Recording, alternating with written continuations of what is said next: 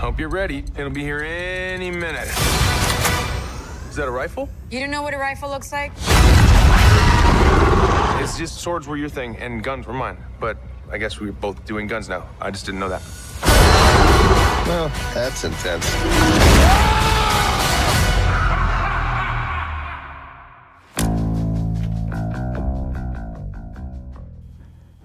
Bonjour et bienvenue sur Comics Blog euh, pour le podcast 181 qui sera consacré euh, cette fois-ci, on vous l'avait promis hier dans le, dans le podcast, à Guardians of the Galaxy 2. Donc on sort tous de la séance, il est 23h53 exactement. Je suis un peu fatigué et autour de moi, il y a assez, enfin il y a beaucoup de monde. En fait, il y a une personne de plus qu'hier. Il y a Alfro. Bonsoir Alfro. Salut. Ça va? Ouais. Oui? T'as- Ouais. T'es content? T'as bien aimé? J'ai mis aimé. Voilà, merci, c'était Comics Blog, on se retrouve euh, bientôt. Il y a République. Bonsoir. Bonsoir. Bonsoir. Thomas, Bonsoir. ça va? Ouais, ça va. Fatigué comme toi. ouais. Ouais, mais ça fait plaisir. Oui. Manu, Salut. Jay. Salut. Et Thibaut Bilux, Salut. Straffer.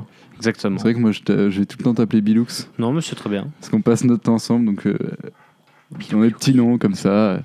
Enfin bref, du coup, on sort euh, de Guardians of the Galaxy 2, euh, deuxième film de, James Gunn sur les Guardians, pas deuxième film tout court, puisqu'il en avait fait d'autres avant, et, euh, qui,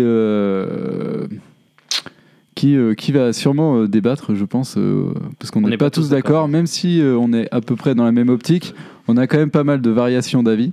Donc on va commencer par faire un, un léger tour de table. Comment ça s'est passé euh, Comment euh, Premières impressions, j'ai envie de dire. Alfro? Sans spoiler, évidemment, il y aura une partie spoiler. On met, euh, Manu vous fera un magnifique I am Groot au moment de la partie spoiler. Euh, du coup, ce que j'ai pensé du film, bah, c'était. C'est un, c'est un peu chiant parce que je vais pas sortir toutes les, tous les trucs salés puisque ça a déroulé le long de la table après. Mais euh, globalement, j'ai pas trouvé que c'était un bon film, honnêtement. Mais après, euh, il y a plein de trucs qui. Non Après, le, truc, c'est que euh, quand on est sorti de la salle, ça commençait à le descendre direct. Alors que il y a beaucoup de trucs qui, je trouve, euh, où James Gunn y est allé avec toute son honnêteté et a fait, a fait ce qu'il voulait. Peut-être qu'il bah, il a fait un film de commande, mais un film où il a mis des trucs qu'il aimait, des trucs de qualité qui fonctionnent bien ensemble. Et euh, il a aussi mis des trucs comme ça. Mais euh, après, euh, ouais, c'est un film. Bah, ça- après, c'est un film, c'est pas, c'est pas BVS ou, les autres trucs merdiques que vous m'avez emmené voir dernièrement. Donc, euh, Merci. et du coup, euh, euh, ouais, non, c'était cool. euh. Je- moi, j'ai passé deux heures euh, qui étaient longues sur la fin, mais euh, au début, j'ai bien kiffé. C'est quand même le plus, la façon la plus bizarre de dire qu'un truc a été cool. Moi, je me suis quand même fait chier à la fin, mais c'était cool. Toi, mon cher République.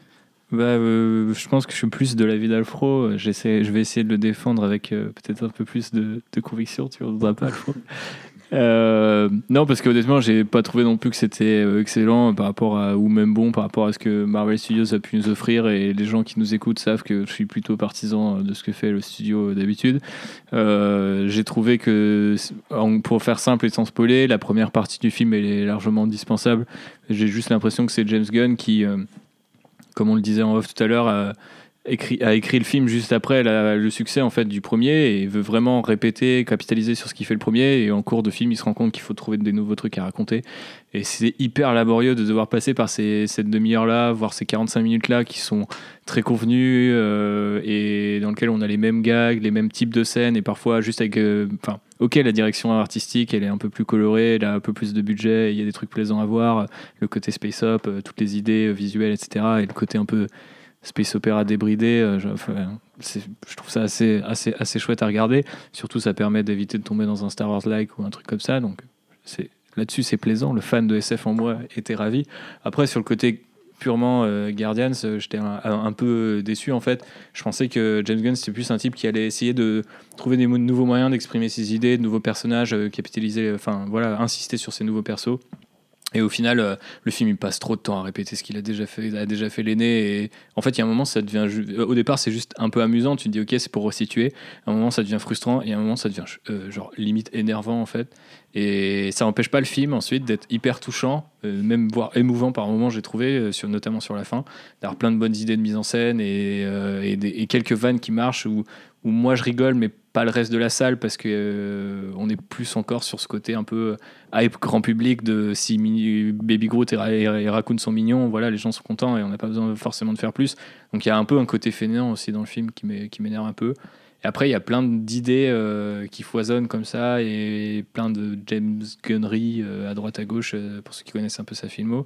Euh, mais du coup, c'est hyper frustrant. Euh, Je pense que le film il aurait pu durer bien, enfin, économiser bien plus de temps et être bien meilleur.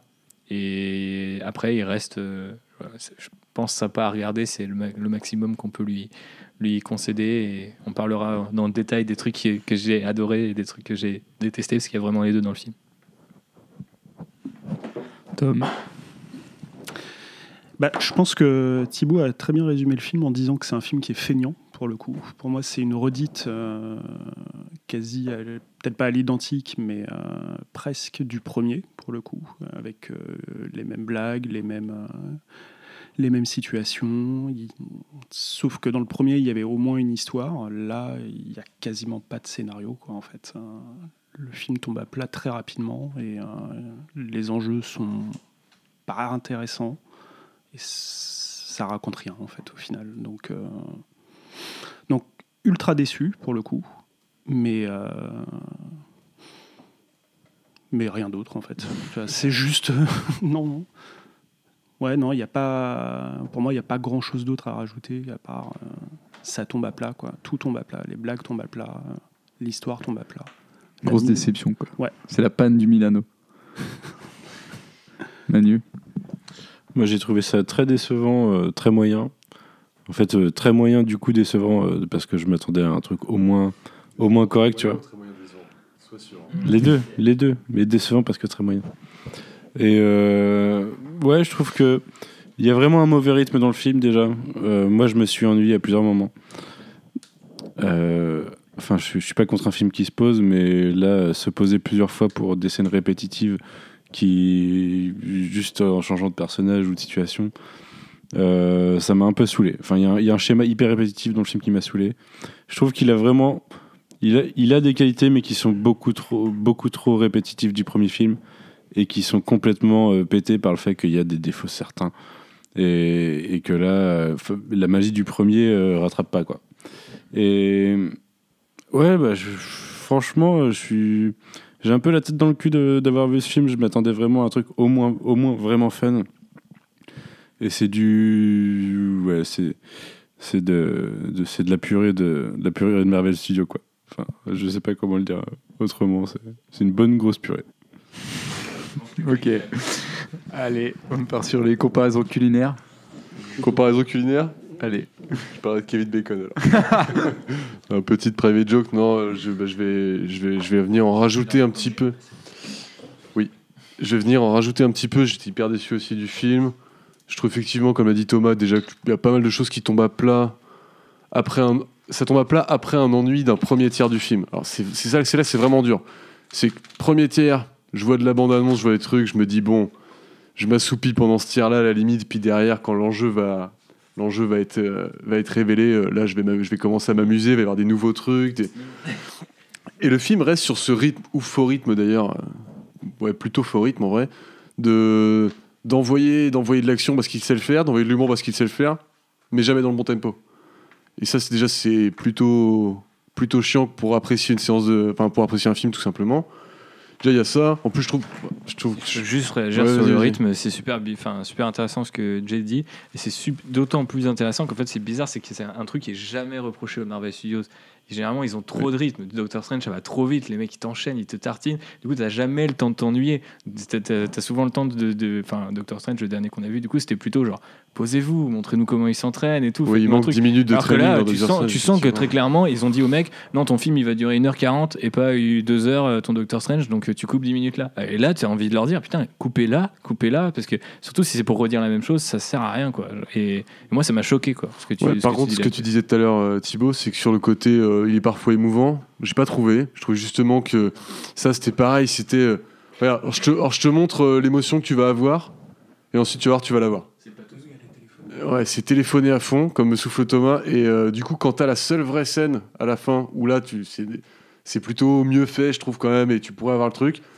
On te l'a mis après, les autres des personnages euh, qui étaient, un peu obligés d'avoir, ça sent le cahier des charges, genre, euh, bah là, il faut que lui aussi, tu peux pas mettre que lui, et du coup, il faut lui, et puis bah, tu le mets dans l'ordre que tu veux, et forcément, le dernier va passer pour un con, alors que c'est le plus important, enfin, c'est ce qui veut être le mieux montré dans le film, c'est assez bien montré, mais du coup, bah, t'as, déjà trop tiré sur ta corde au niveau de l'humour, au niveau bah, justement de ça aussi. Les effets spéciaux, c'est pareil, euh, tiré jusque-là. euh, enfin, il y, a y effectivement des trucs inutiles, euh, comme cette intro un peu gênante, je trouve. Et on en reparlera plus en détail après, mais ouais, ouais, car- carrément déçu de pas. euh, Il n'y avait pas besoin de se réinventer en plus. Je demandais pas, pas à James Gunn et au Gardien de la Galaxie de se réinventer au ciné. On demandait juste à me faire un truc euh, pas, pff, pas, aussi, pas aussi fat qu'un Rogue One, tu vois, sur une ligne comme ça, euh, sans relief, sans rien. Je trouve qu'il y a- il y, a un peu, il y a un peu cette vibe euh, sans relief. Bah, le problème, c'est quand tu grattes le vernis de l'humour et de l'action, bah, euh, il te reste quoi? Il te reste une ligne, enfin un scénar écrit sur quatre lignes, et voilà quoi. C'est quand même, euh, quand même décevant. Bilou. Euh, moi, à l'inverse, je rehaussais un peu les propos de mes deux, trois précédents camarades, euh, mais pas rehausser non plus de, de ouf, hein, parce que le film, il reste, euh, il reste tout de même, euh, il reste tout de même décevant. Euh, moi, j'avais peur justement qu'ils partent euh, dans ce, dans cet écueil et se dire, on va prendre tout ce qui a fonctionné dans l'un, tout ce que les gens ils ont aimé, donc l'humour, la musique, les danses, Baby Groot, ceci, cela, et on va démultiplier ça par puissance 1000 au détriment de tout le reste. C'est un peu ce qui s'est passé au milieu du truc. Malheureusement, à côté de ça, il y a effectivement le rythme euh, qui est un peu bâtard, donc qui, qui sert pas du tout le propos du film, même si, comme tu le soulignais très bien, euh, mon, bon Claudel, pardon, euh, il prend le temps par moment, là où beaucoup d'autres gros blockbusters, notamment chez Marvel, mais pas que, parce que c'est un peu la grande tendance en ce moment, prennent plus le temps où tu rentres en salle et c'est deux heures de bordel et ça se pose à la fin pour te mettre la conclusion et te dire à l'année prochaine pour une suite, quoi. Euh, là, c'est euh, dommage, quoi. C'est un peu creux. Mais à côté de ça, je l'ai trouvé euh, effectivement touchant par moments aussi, même si euh, c'est un peu téléphoné. ça fonctionne quand même au niveau de la réelle. Les personnages, tu peux avoir de l'affect, pas avec tous, parce qu'ils sont tous traités de manière différente. Mais là, on, y reviendra un peu plus tard. Mais mais il y a des, inégalités, pardon, au niveau du traitement des persos. Et surtout, moi, j'ai eu ce gros feeling de voir le premier, euh, le, premier film Marvel, pardon, estampillé Disney à fond sur euh, le rythme, sur le ton, sur le propos, sur les blagues, sur la danse, sur la construction du film, sur, euh, sur pas loin de la morale, quoi. Comment? C'est ce que j'ai dit, non? Oui. Et euh, non, du coup, c'était inverse. Tout va bien. Premier film Marvel, ouais. Et, euh, et du coup, c'était euh, c'était décevant sur ces points-là, mais à côté de ça, euh, il y a encore des bonnes idées de réal. Je suis pas du tout pressé de voir le 3, sauf s'ils partent dans un délire dont on parlera dans la partie spoiler un peu plus tard, mais auquel cas je serais très chaud. Mais, mais le film, en fait, tombe à plat, effectivement, c'est ce que tu disais tout à l'heure, Thomas, c'est que tu rentres en salle, tu vois une aventure, bah t'as juste quelques petites conséquences viteuf, mais tout le reste de l'histoire, t'en as rien à carrer. C'est- ça n'apporte rien en fait au truc. Donc c'est un peu gênant, même si euh, tu passes un, tu passes quand même un bon moment en salle, parce que mine de rien, ça reste un, un film. Euh, ça reste un film, un divertissement, voilà. Mais, euh, mais ça, c'est un beau, c'est un beau, un beau gâchis, je pense. et c'est, ça commence à, montrer un peu les limites du modèle et de se dire, bah, à chaque, euh, surtout les gardiens, en fait, c'était le problème, c'est que ça a été un véritable ersatz quand le 1 est sorti. On s'est dit, putain, la vache, c'est un vrai truc, il y a une vraie ambiance, il y a une vraie, une vraie image, un vrai machin. Et euh, là, ils sont allés beaucoup trop loin, en fait. C'est l'industrialisation, pardon, euh, à fond du, du modèle. Et, et je suis tristesse. Euh, Ça a beaucoup rigolé dans la salle en tout cas. Ouais, mais ça, c'est le public, euh, c'est à chacun. Si, ça a quand même rigolé sur les blagues de, les blagues, euh, les blagues scato, ça rigole déjà. Donc t'es là, Ah, les mecs, calmez-vous. Moi, si je peux me permettre un truc, c'est que Ouais, genre tu peux ça te rigolait permettre, pas ouais. mal, ça rigolait pas mal dans la salle. Tu rapportes ton nombre de vannes, euh, toute la première partie, c'est bizarre en fait. C'est-à-dire que c'est que des blagues qui soit tombent à plat, ou soit sont pas exactement celles du trailer, mais donc du coup les gens les ont déjà vues. Donc ça, moi au début j'étais un peu inquiet parce que déjà, c'est gênant. On a tous envie d'aimer le film et ça rigole pas beaucoup parce qu'on connaît les scènes ou alors c'est des trucs qu'on a déjà vus. Euh, j'ai vraiment cru que le film allait tourner deux heures comme ça et j'ai été un peu soulagé que par moment il arrive à dégager de nouveau, de- des pistes de nouveautés ou voir des nouveautés quand elles sont à peu près bien construites quoi. Mais euh, non, je trouve pas que ça rigolait tant que ça par rapport au premier où genre les gens étaient genre en train de pisser sur leur siège quoi. C'était moi j'ai vu le premier, je l'ai vu au Grand Rex en AVP, euh, les gens ils étaient fou alliés euh, dès qu'il y avait Rocket Raccoon et tout, c'est la folie. Là pas trop quoi. C'est une ambiance un peu particulière mais je pense pas que ce soit été aussi dingue cette année. Je sais pas. Moi, j'étais, euh, enfin, quand j'étais allé voir, c'était à Londres. Je me la pète un peu, mais Ouais, ouais. London. Et bref, enfin, je trouve que les gens ont plus rigolé, ont plus rigolé ce soir euh, dans la salle. Dans la salle, il y avait une Les bonne ambiance. sont réservés. Mais enfin, et moi, du coup, chaud ce soir? c'est bien ce que j'ai dit qu'il y aurait du débat, mais au final, tout le monde est plus ou moins d'accord sur la qualité moindre, donc je ne vais pas créer la surprise. Euh, je pense qu'en plus, j'étais le plus vénère en sortant. je trouve que vous êtes euh, vénérisé avec le temps. Parce que moi, du coup, j'ai franchement, ça m'est tombé des yeux. J'allais dire, ça m'est tombé des mains, mais je ne, te- je ne tenais pas le film. Parce que, bah, évidemment, ouais, les problèmes de rythme, euh, les problèmes de. Enfin, moi, c'est surtout l'écriture qui m'a mis en, en PLS au fur et à mesure, euh, que ce soit l'écriture des vannes. euh. En plus, je trouve qu'il y a des pures vannes, des vannes qui marchent encore mieux que dans le 2, qui sont limite absurdes et tout. Euh, oui, que le 2, que le 1, pardon. Wow. Ah oui, que le, Wow. ah oui, que Le le, mec est 1. dans le turfu. Mais en fait, euh, ouais, il y a- c'est le trop plein de. De toute façon, euh, moi, j'aime j'aime bien qu'il y a de l'humour, mais quand il y en a. Dans Marvel Studios, j'aime l'humour, mais Marvel Studios, je sais déjà que j'y vais à reculons parce que c'est de l'humour qui me plaît pas forcément. C'est l'humour Studios, c'est l'humour forcing et tout. Et là, du coup, euh, franchement, ça m'a. Parce que pour moi, en plus, la, beauté un peu des gardiens, c'est que c'est une équipe. euh, au moins, dans la vision qu'il avait dans le premier, c'était une équipe qui marchait parce que c'était un- c'était une équipe euh, humoristique à la base, euh, de par les personnalités de chacun, notamment Drax, euh, ou même Groot, ou même Rocket Raccoon et tout. Et le fait que eux déjà soient une team qui marche un peu sur. euh, ils se vannent tous entre eux et tout, ils s'envoient des fions. C'était déjà, tu vois, un potentiel humour assez important. Et en plus de ça, ils rajoutent la couche Marvel Studios d'humour, donc des blagues à la con. Et du coup, ce qui fait que j'ai l'impression qu'un tiers du film, c'est quand même des vannes, quoi. Et ça n'a pas. Enfin, pour moi, du coup. Deux, deux tiers. hein. Ouais, même deux tiers. euh, Deux tiers, c'est 25%. Ouais, ouais, deux tiers, c'est 25%. Mais du coup, il y, a, ouais, il y a des bonnes vannes. Il y a quand même des bonnes vannes. Parce que oui, vois, non, mais ouais, carrément, il y, a- plusieurs. il y a des bonnes vannes, et c'est- mais c'est juste que entre une bonne vanne, t'as as Après, cinq moi, j'avais vannes de ce- merde, quoi. Moi, j'avais ce syndrome de je rigole aux vannes que les, les gens trouvent pas drôles. quoi. Ouais, ouais, bah ouais, moi Du aussi, coup, je deux, me trois sentais un trucs peu con, j'étais là. marrer, mais personne Alors, rigolait. soit, en fait, c'est parce que genre, les gens n'ont pas vu le 1, ou soit il y a un truc, quoi. Mais ouais. Euh, oui, du coup, bah, l'humour est assez problématique pour moi. Mais euh, ce qui m'a plus mis en PLS, c'est euh, l'écriture des dialogues et la non-finesse. Pour moi, il n'y a aucune finesse, même les scènes un peu qui sont censées avoir de l'émotion. Je... Enfin, j'ai pas ressenti d'empathie. Il y a quelques, enfin, pour moi, les dialogues, c'est de l'exposition sur l'exposition, notamment dans la première demi-heure où en fait, on nous résume un moment les origines à moitié, enfin les origines, on nous résume le background de déjà le Star Lord problème du premier qu'on connaît les déjà et la scène dure euh, presque 5 minutes et elle n'apporte rien et moi je me suis fait chier pendant cette scène. Euh, tous les enjeux en fait on- ils sont super téléphonés et en plus c'est la formule Marvel Studios qu'on a déjà vu donc on n'a aucune surprise même les acteurs euh, on fera un point euh, tout à l'heure mais Chris Pratt euh, juste avant de rentrer moi j'étais content je me suis dit avoir une dose de Chris Pratt et au final Les gars, je l'ai annoncé il y a deux ans. Quand je suis arrivé chez Art, il, il était fini, hein, Chris Pratt, et il l'a montré dans chacun de ses films depuis. hein, je veux dire. ouais, il était plus gros quand il était enfin, il plus drôle quand il était plus gros peut-être Ouais. Bah, déjà Bon, quand il la- était moins connu, quoi. Enfin, ouais, ouais, ouais, enfin bref. Il est déjà, mais il est super stock par contre dans ce film, c'est incroyable à quel point ils l'ont rendu méga musclé.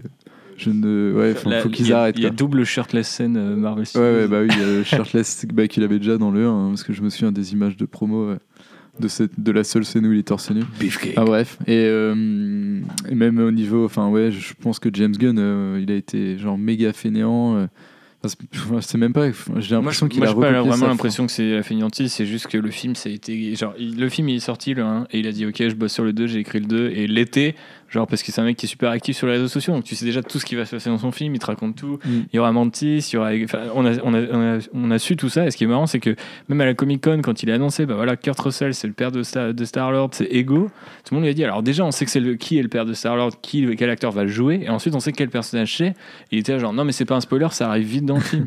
Là, genre, bah ouais, mais en fait, du coup, si, en enlevant ça du film, il. Enfin, j'espère du coup que c'est un spoiler pour personne qui nous même, écoute, euh, mais. Même quand horrible, tu quoi. connais les détails, au final, euh, il- ça, enfin, le film ne raconte rien. Non, mais ce que je veux dire, c'est que du coup, il aurait juste dû se poser et laisser un peu voir comment le film il évolue dans le temps aussi, puisque c'était vachement. Enfin, je suis désolé, euh, c'est Marvel Studios, c'est à chaque fois un produit de son époque, et sur Guardian, euh, c'est. Tout, enfin, euh, tout particulièrement sur, sur Guardian of the Galaxy, le film qui est arrivé out of nowhere, qui est d'un coup devenu la franchise de Marvel Studios.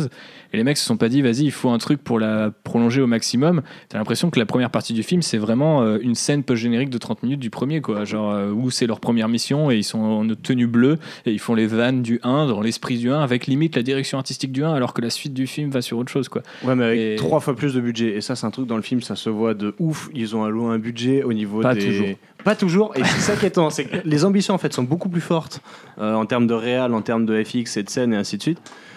En termes de réal, non, ils se permettent plus de trucs que dans Non, si, le c'est plus- que c'est quand même 1, vachement- c'est quand même vachement plus mieux de trucs que dans le 1. Mais, euh, mais à côté de ça il y a des moments spatial par rapport au 1, tu vois, par exemple.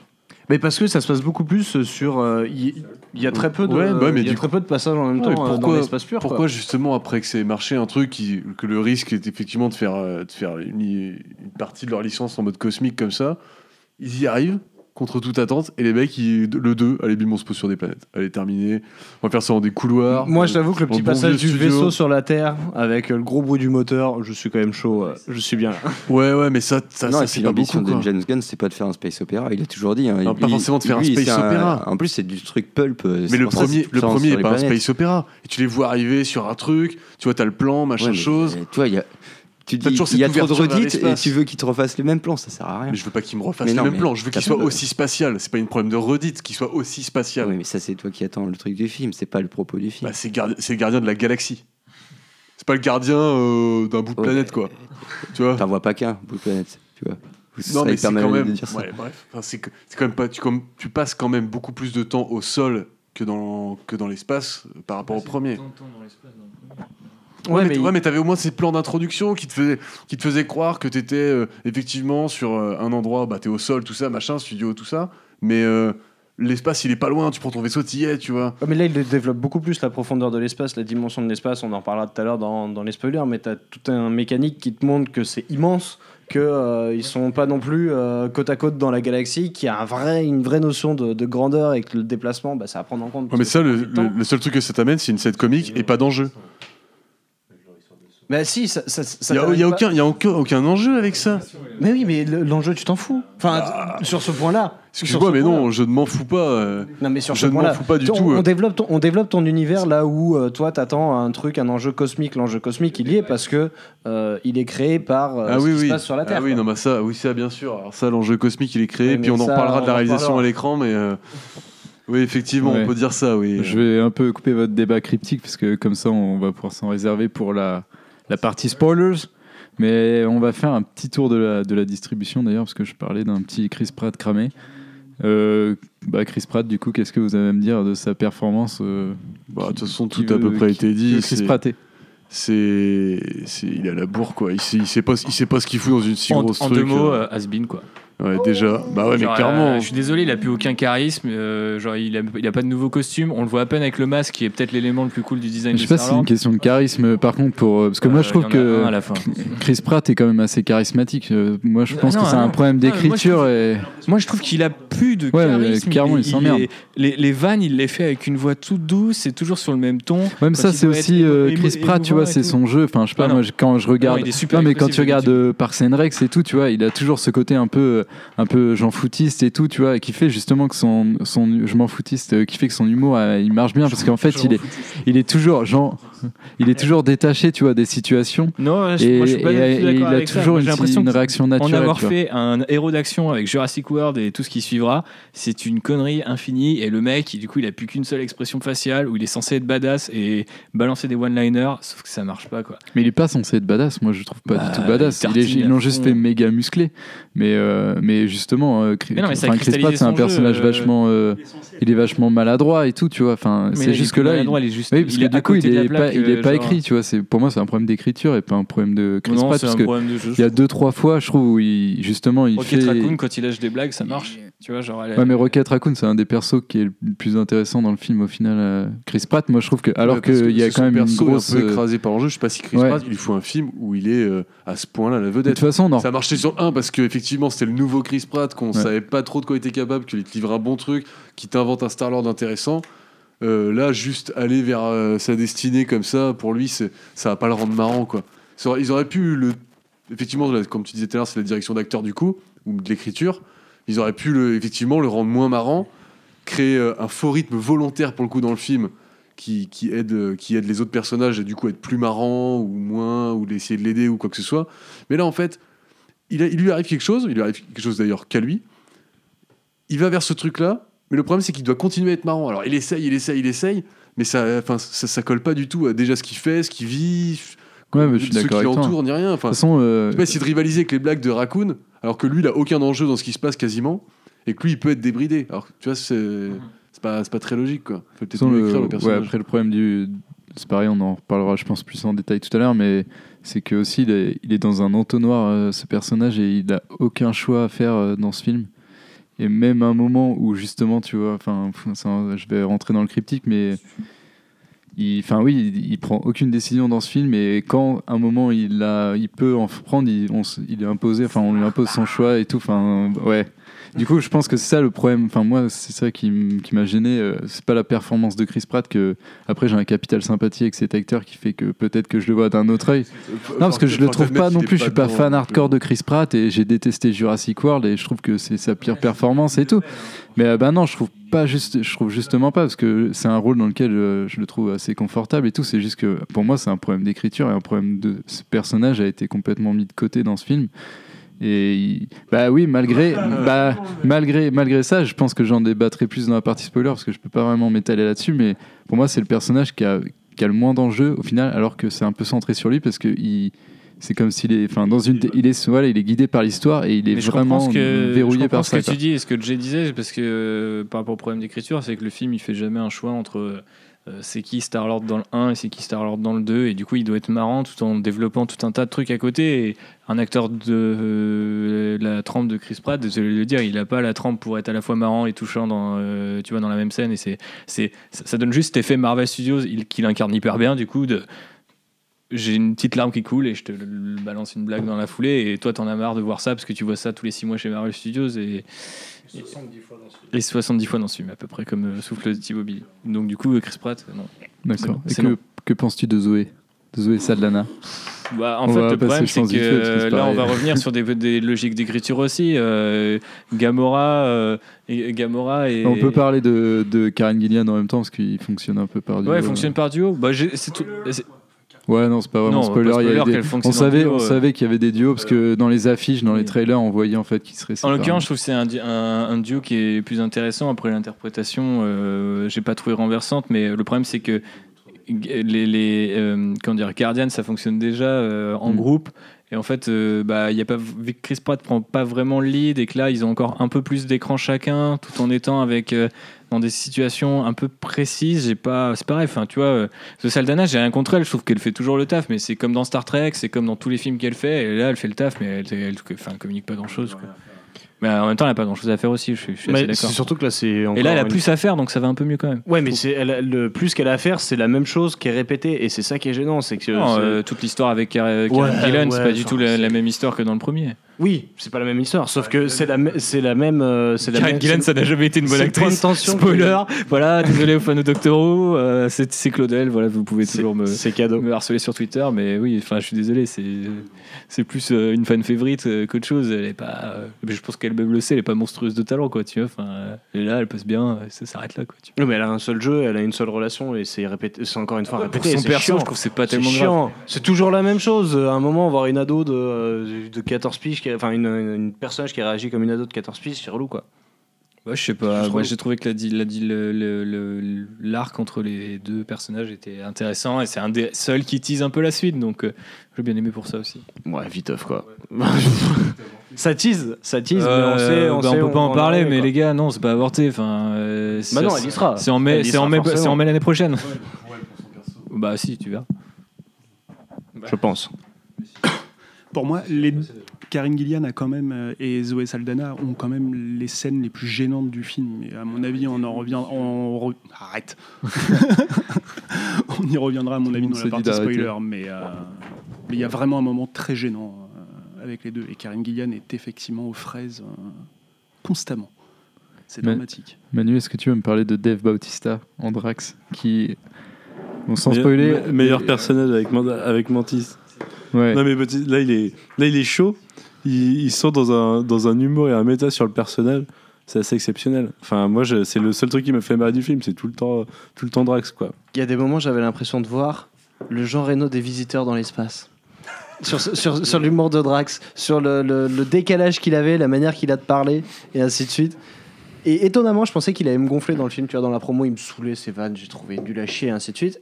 Et finalement, c'est un de ceux qui est le mieux construit à travers l'humour en fait du personnage, qui est euh, du coup expliqué via Ventis, euh, via lui-même quand il prend euh, le temps dans ces fameuses scènes où ils prennent la parole de, de, de prennent, pardon, qui prennent le temps de construire l'histoire de chacun des personnages qui sont un peu lourdes. Mais au moins, on en apprend plus sur le perso et la manière qu'il a d'incarner le perso, je trouve que ça fonctionne plutôt bien. Après, ça reste du basique, quoi. Le mec, il. Ouais, mais genre, c'est l'une des, des. James Gunn, c'est un peu un mec un peu à fleur de peau et tout. Il est un peu bizarre quand il se livre sur les réseaux sociaux, etc. Je trouve que c'est le personnage qui représente le mieux. Et euh, Mantis, il en fait un personnage comme ça aussi. Et les deux, ils fonctionnent bien. Enfin, Pomme Clémentieff et, et Dave Bautista ensemble, euh, ils ont un peu les mêmes thèmes et les mêmes genres de trucs à jouer. Mais ce côté inadapté social, mais qui te, tout de suite te fait ressentir un truc parce que t'as forcément eu un moment de ta vie où tu te sentais pas trop proche des, autres gens ou inadapté social. Bah, je trouve que ça marche hyper bien. Et Dave Bautista, il est marrant et il est. Et du coup, il est presque touchant ce perso, euh, je trouve, dans le film. C'est là où je vais revenir sur ce que je disais tout à l'heure. C'est encore plus dramatique du coup d'essayer de faire tous les persos des persos marrants. Quand t'as des mecs qui peuvent te tirer l'humour vers le haut comme ça, et s'il y a que ça te saoule pas, tu vois. Enfin, clairement, a pas autant d'humour, j'aurais accueilli toutes ces blagues de, de, de, de Batista, de Drax. euh, j'aurais là, là, actuellement, je serais en train de dire euh, le film il est hyper marrant, tout ça, alors qu'il y aurait eu moins d'humour techniquement, tu vois. C'est c'est ça que je trouve vraiment dommage, c'est que tu passes à côté de ce que t'as de meilleur en le diluant dans une marée de. Ouais. On voit pas une étoile en plein jour, comme on dirait. Oui, parce que du coup, euh, ce qui est bien avec, euh, avec Drax, c'est qu'il est marrant malgré lui, quoi. C'est Mister, euh, Mister premier degré, euh, dans le sens où il. Ouais, mais il en a conscience. J'ai l'impression vraiment que dans celui-ci, le perso, il a pris conscience de ce côté-là et que du coup, il joue là-dessus. Et c'est ça qui justifie qu'il n'est pas juste un abruti euh, fini, qui aurait été un énième gars qui fait des vannes dans le, dans le film. Il y a au moins, il y a au moins ce truc-là en plus, je pense. Ouais, bah après, de toute façon, euh, de, par les, de par les habilités de Mantis, euh, c'était grillé d'avance, tu vois, que c'était un duo gagnant. Donc, donc, mais après, ouais, moi, je trouve que Bautista m'a bien, bien convaincu, même si, même si j'en avais marre de l'entendre rigoler à la fin, parce que rigole vraiment beaucoup. C'est, deux- le deuxième tiers du film, c'est il y a l'humour, et après, c'est Drax qui rigole. Euh, passons un peu au doubleur. Eh, Vin Diesel, c'était comment Il a pas grand, il fait pas beaucoup de croûte par rapport. au- Non, il, bah non, mais là, là, il a pris un chèque, il a fait une après-midi, c'est Par barré. contre, euh, Bradley Cooper, je sais pas si vous Ah, avez vu Bradley la vidéo Cooper, quand il double Rocket Raccoon, c'est ce que j'allais vous demander, du coup, Bradley Cooper, super chaud. hein. Ouais. Qu'est-ce que vous en pensez Tiens, Manu, prends un micro pour parler, s'il te plaît. Que tout le En dehors, si on sort de l'humour et qu'on cherche un vrai développement de personnage par rapport à- au premier, euh, au premier opus, moi je trouve que Rocket c'est celui qui s'en sort le mieux, Ouais. qui a les meilleures scènes dans ce sens-là quoi. En même temps, il a le, C'est celui qui a le plus de subtilité pour il a le meilleur partenaire. euh, On en parlera après. Je trouve. Mais oui, oui, non, mais bah ah oui, du coup, euh, plus rien à dire sur Bradley Cooper. Si, c'est bien, il se, Ah. il- il se donne. hein. Tu sentais que, que dans le premier, euh, il y avait c'était Bradley Cooper, mais après, tu avais Vin Diesel qui l'effaçait un peu avec ce fameux Ian Groot qui avait illuminé le ciel d'Hollywood. euh. Ouais, We Are Groot, ouais. Et mais du coup, là, sachant qu'on a le Baby Groot, c'est qu'effectivement, il fait beaucoup moins, et puis qu'en plus, du coup, on reconnaît plus du tout rien. hein. C'est complètement vocodé pour faire une voix d'enfant. Donc, euh, Vin Diesel, effectivement, il qui l'a fait. Ah oui, non, oui. lui qui fait son vocodeur. Ah bon Oui. T'es sûr de ça Ah oui, C'est c'est pas, un peu- c'est pas un peu prodé quand même derrière C'est un peu, mais je te jure qu'il fait. Il y a forcément, ouais, mais il y a, Ouais, il y a bon, ok. forcément un petit peu de prod parce que Je pense qu'il y a un petit peu de il y a des prod trucs qui sont pas faisables. Non, mais par contre, ouais, Brad- Bradley Cooper, avec les textes qu'on lui a donnés, c'est quand même mille fois mieux que les textes de Star-Lord, déjà, de une. Et, euh, et ouais, il, il s'écl- il s'é- il s'éclate vraiment, et tu sens qu'il il part dans des trucs, tu vois, bien plus, bien plus, bien plus nuancés que, que, dans, que dans le premier. quoi. Après, Et c'est ce qu'on lui donne à faire aussi, c'est pas forcément lui, peut-être qu'il avait envie de faire ça dans le premier aussi. Mais non seulement son rôle est plus développé, mais il y a un truc qui est très important, je pense. C'est que dans le premier, au final, la première version de Rocket Raccoon avait été doublée et, euh, et vraiment doublée par le frère de James Gunn. Alors que là, je pense qu'au niveau du doublage, c'était lui directement. Tu vois, je pense qu'il a, il y a, il y a vraiment plus de personnalité, de sa, de sa personnalité dans euh, dès le- l'essence du personnage. Tu vois ce que je veux dire? Je vois ce que tu veux dire. Je, je crois que c'est encore Sean Gunn qui fait euh, Rocket Raccoon. Parce que les vidéos où on voit. euh, Ouais, mais du coup, euh, c'est la même chose. Parce qu'il il donne que la voix, du coup, Bradley Cooper. Mais quand tu le vois dans le studio, il a pas de capteur sur lui, il a juste euh, le Ouais, micro devant lui. Mais par contre, que- il se donne, tu le vois, genre, euh, il a même les petites mimiques, tu sais, de, genre le, ra- le raton là qui se, se tripote les doigts. Ouais, on avait, on avait qu'une piste dans le premier sur la, la scène dans la prison où, où, Oui. il, où il, il est, il est torse nu Rocket Raccoon. Là, on a quand même beaucoup plus. Il a, il a des choses à donner et effectivement, même si c'est pas lui qui fait la mocap, c'est pas très grave. Non, mais en Tout plus, en l'occurrence, je trouve qu'il est hyper. Il est, il est, bah, pff, en l'occurrence, là, même sans mocap, euh, je trouve qu'il s'en sort. euh, il s'en sortit hyper bien, quoi. Oui, le, le gag de ce gag-là, il est ultime, quoi. Mais, euh, mais même, euh, le, même la texture de, de ses vêtements et de ses poches, il y a un moment où j'ai allu, poils, genre. euh, Des scènes de très près sur les poils, c'est Ouais, un mais peu t'as capté genre les, les, les- poches de chargeur qu'il a sur les côtés, j'étais là, genre c'est chaud, on dirait vraiment c'est du cuir et tout, est-ce qu'il est là ou, tu vois, genre, je- Puis il a une scène d'action vach- vachement stylée à un moment, euh, sans spoiler, euh, dans une forêt. Ah bah moi j'ai trouvé que c'était un des passages les plus chiants du Ah, moi film. trouvé bien stylé justement. euh, un vrai moment raconte. Ouais, il y a un côté gênant à un endroit. Ah, ça mais, oui, mais le fait c'était- qu'il ça, c'est- le ça, fait, c'était le bien fait qu'il se forcé, batte mais- avec euh, le, le fait qu'il se batte avec ses quatre pattes, c'est amusant en fait. Ouais, puis moi j'ai bien aimé. Enfin, c'était juste le, le côté. euh, parce que depuis le début, on le voyait un peu pas solo, tu vois. Et qu'il me montre que Rocket Raccoon, tu vois, c'est. C'est quand même Rocket Raccoon, tu, tu l'emmerdes pas comme ça, quoi. Il s'en sort solo sans problème. Et pour ça, j'étais assez content. Ouais, euh, vrai. Mais si, euh, si Bradley Cooper est aussi convaincant, je pense, c'est grâce à son, euh, à son partenaire un peu, parce que évidemment ils sont tous séparés, et qui est pour moi en fait le meilleur personnage du film, carrément, tu vois, j'ai même pas peur de le dire. C'est C'est sûr. Michael Rooker en Yondu. Qu'est-ce que. Enfin, moi je l'ai trouvé genre. Super convaincant, euh, il incarne carrément Yondu, euh, Yondu et on va. Après, ça va être difficile aussi de rentrer dans les détails du personnage, pourquoi il est aussi intéressant. Mais, euh, mais ouais, enfin, je trouve en plus il fonctionne à merveille avec, euh, avec Rocket Raccoon pour le coup. Et euh, enfin, moi, c'est vraiment le. Mhm. Non, il fonctionne Ouais, à dans le trailer. Ouais, ouais, non, mais euh, ouais, ouais, dans... enfin, on voyait qu'ils étaient ensemble.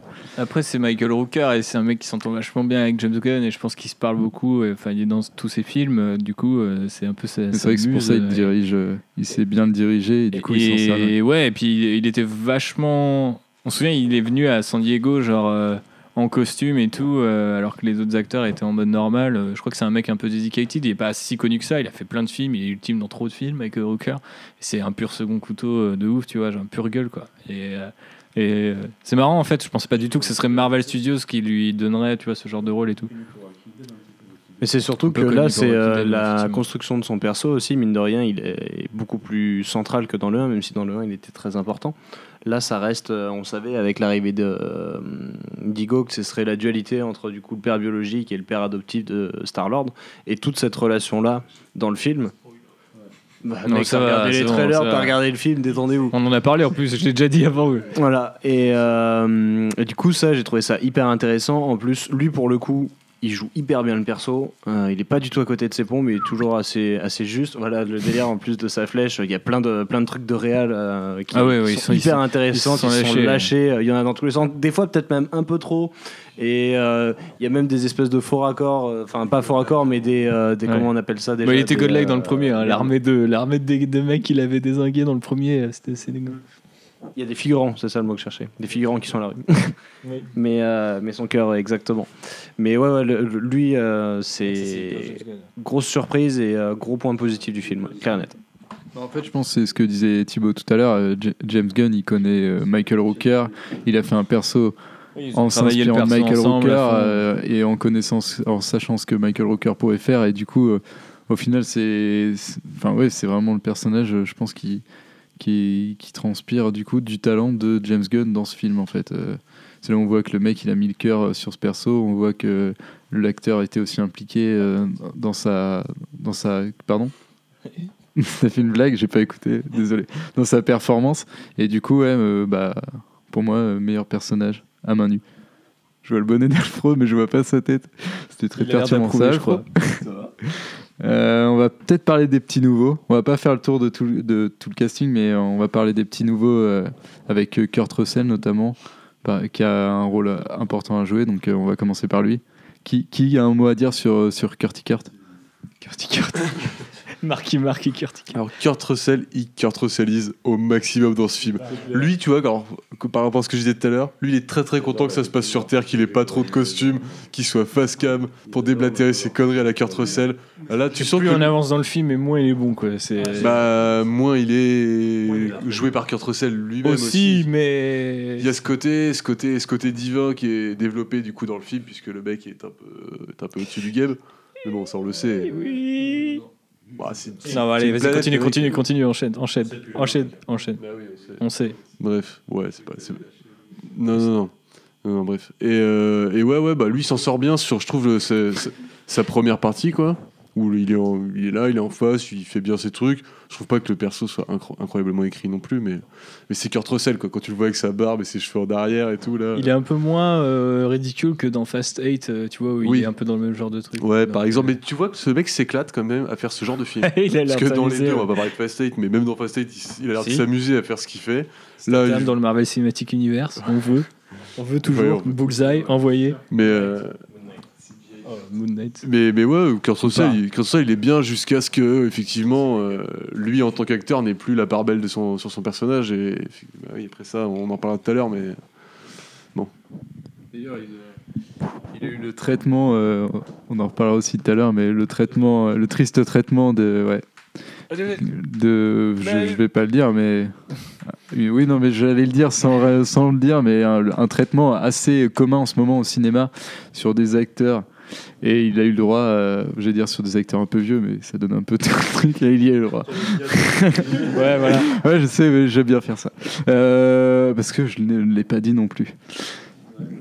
Pomme. DH. Pomme Clémentieff en Mantis, qui est un personnage euh, secondaire mais assez important du coup. Bah, je trouvais assez cool. Le, Enfin, j'aime bien Mantis euh, dans les comics et tout. Et je, je trouve ça dommage qu'elle soit. Je vais pas, je vais pas dire euh, exactement ce qu'il ce qu'il en est sur sa backstory, mais justement, en fait, euh, je trouve ça un peu dommage. Et c'est vraiment minime, quoi. Enfin, c'est vraiment le, minimum syndical.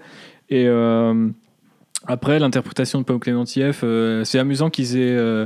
euh, utilisé le fait qu'elle soit française et qu'elle ait un accent euh, dans le film et qu'ils aient pas voulu le, le cacher c'est-à-dire qu'en fait elle parle comme si elle était enfin c'était un peu une langue extraterrestre etc et je trouve ça assez amusant parce que généralement d'habitude euh, enfin voilà même enfin Tom Holland a un sacré accent britannique tu vois mais genre ils font perdre bien sûr un maximum les acteurs leurs accents tu vois. Et je trouvais ça amusant que vu qu'on était dans un space up ils le gardaient.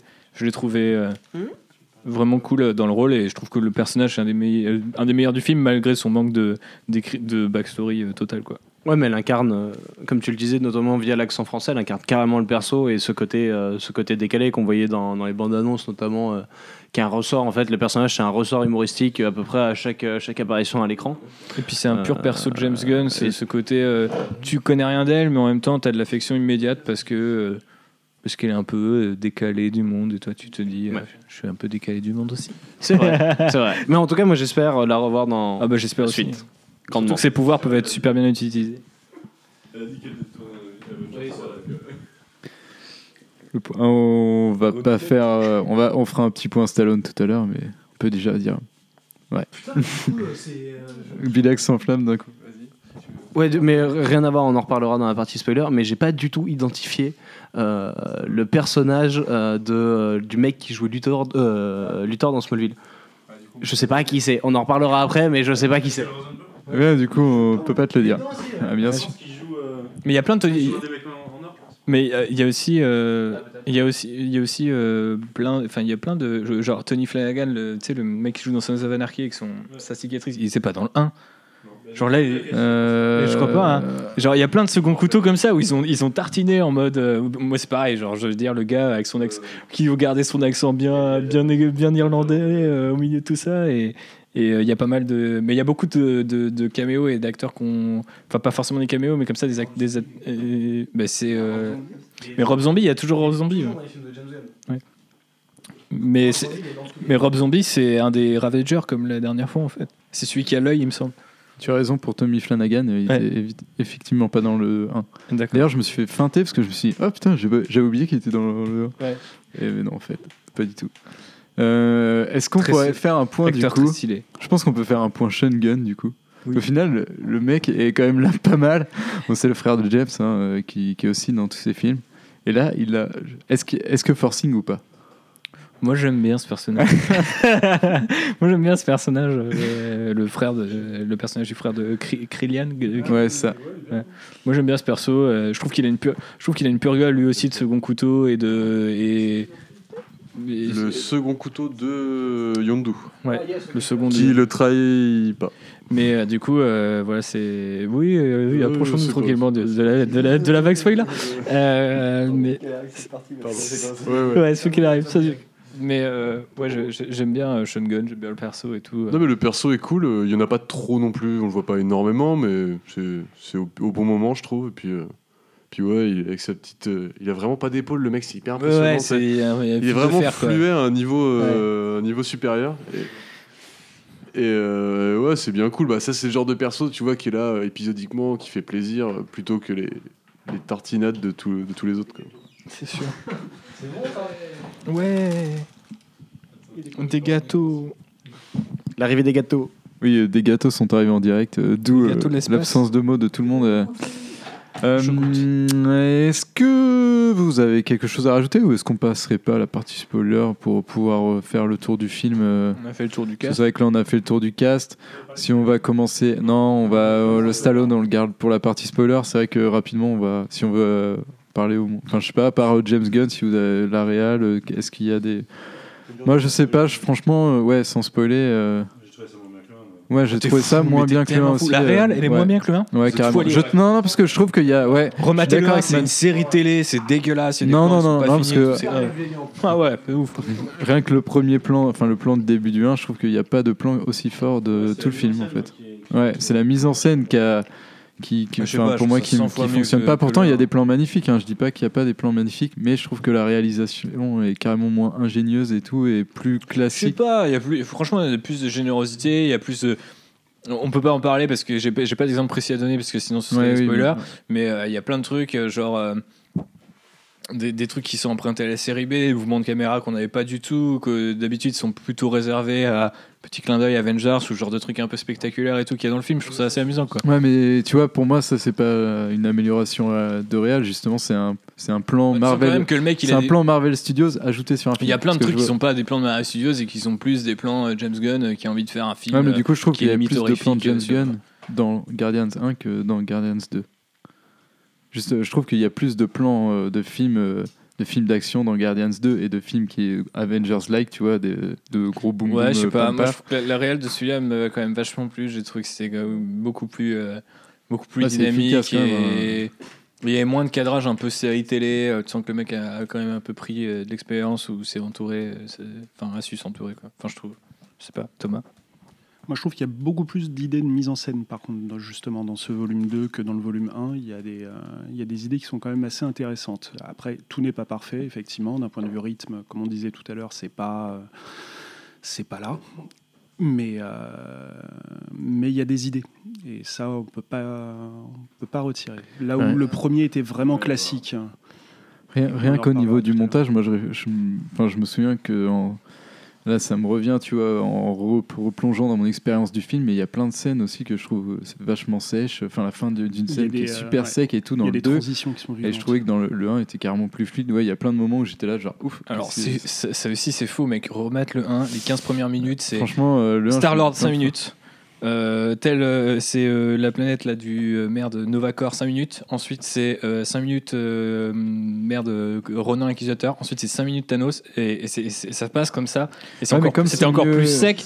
Je suis d'accord. avec- Bah non non, je trouve que les transitions c'est c'est pareil. Je, je suis assez d'accord. avec- Enfin une partie du point d'Alex Le- Le- Lecoq, je le comprends parce que je trouve aussi qu'il y a certaines scènes qui se terminent en mode ah ok. Et, mais je trouve que c'était encore plus sec dans le d'écriture 1 aussi, et pense, tout, ouais. tu vois, où c'était fouillis et ça partait et tout. Mais et, après, c'est pas le même problème. je- Ce que Manu euh, amène Kong sur la table, c'est pas le même problème. C'est tu, sens que c'est plus lui qui sait pas forcément terminer une scène euh, dans son montage. C'est pas juste des reshoots ou des assemblages dans tous les sens. Mais c'est vrai que des fois c'était bizarre. Mais honnêtement, le 1 a moins, je trouve, a moins bien vieilli que ce qu'on lui, ce qu'on lui, ce qu'on lui reconnaît aujourd'hui, quoi.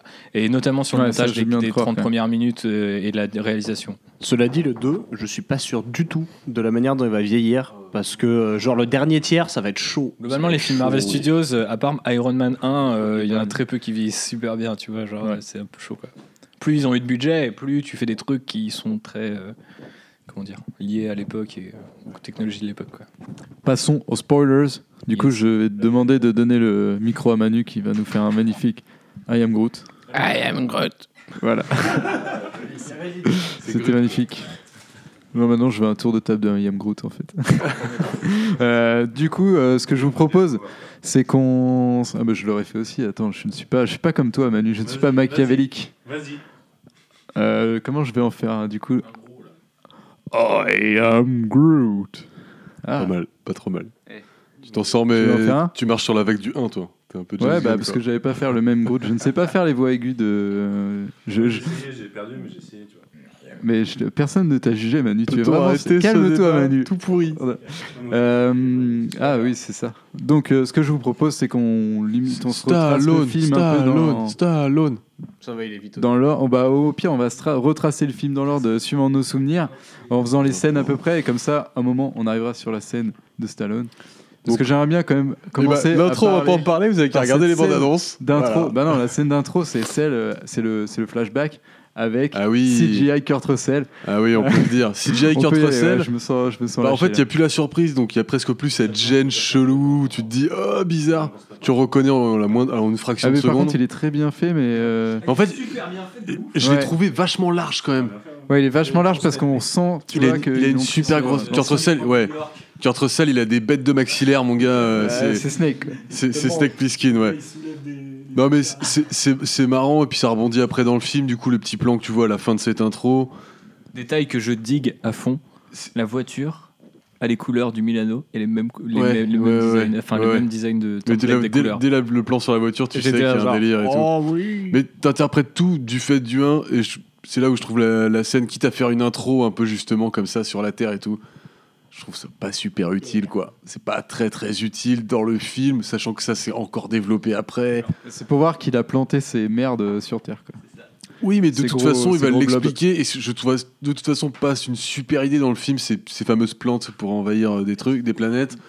Mais, Mais Tu sais, euh, quand je regardais la scène, en fait, le, la première remarque que je me suis fait, c'est qu'en ce moment, la mode, c'est de faire des acteurs en CGI et que c'est la techno qui marche ou c'est la techno qui font kiffer de faire ça. Je ne sais pas pourquoi ils font ça. c'est bien pratique. Et du coup, ouais, mais du coup, là, c'est plus un prétexte technologique au final que, comme tu dis, un prétexte euh, scénaristique. Ah bah Parce complètement. que ça n'a ouais. aucun rapport. Enfin, ça n'a aucun un prétexte ressort, scénaristique parce qu'ils le répètent, mais s'ils n'avaient pas répété horriblement cette scène, que j'ai planté des trucs, Oui. etc., en milieu de film, au cas où t'es oublié, ou t'as loupé les 5 premières minutes, nique-toi, t'as qu'à pas arriver en retard.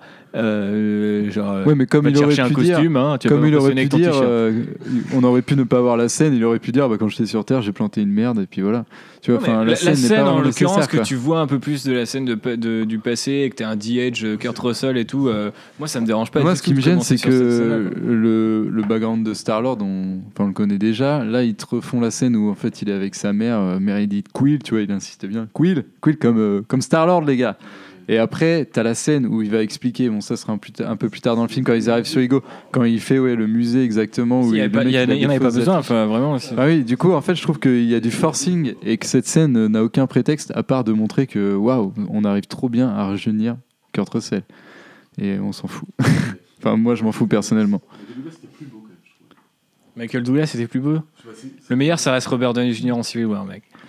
Ouais, ouais, ouais. Si. Oh putain. Ah si mec. C'est hyper malsain. Bah, je trouve que c'était hy- c'était c'était hyper bien fait euh, dans Civil War parce que tu comprenais pas pourquoi t'avais Jack cette scène Sparrow, d'un coup maintenant, tu vois. Non, reste À tranquille. chaque fois, oh, putain, Derry, c'est vraiment une techno Disney en fait. Oula, ça fait fumer.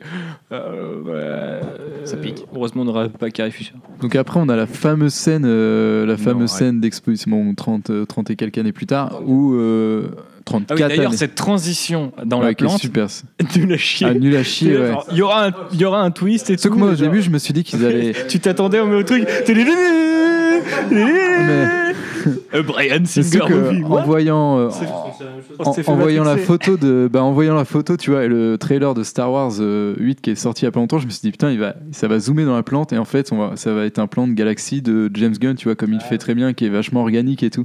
Et en fait, pas du tout. On est- s'est trouvé dans l'ADN du merde, du truc. Ouais. Je m'attendais à ce que ça ressorte par la bouche du monstre qu'ils affrontent dans la scène d'après. tu vois. Ouais, ou ça aurait, tu vois, un truc comme ça. Et là, et là, en plus, non, ça me va dans l'ADN du machin. On voit des, des cellules et ça juste coupe. pour- Et après, t'as c'est 34 juste- ans. Non, c'est juste pour trouver le rouge des Ouais, 34 ans plus tard, ce qui est complètement stupide d'ailleurs. Et du coup, euh, ce générique, Qui fait qu'on est toujours en 2014 d'ailleurs. c'est vrai. Bah, il n'y a pas d'autre moyen de savoir dans le film euh, qu'avec ça en fait.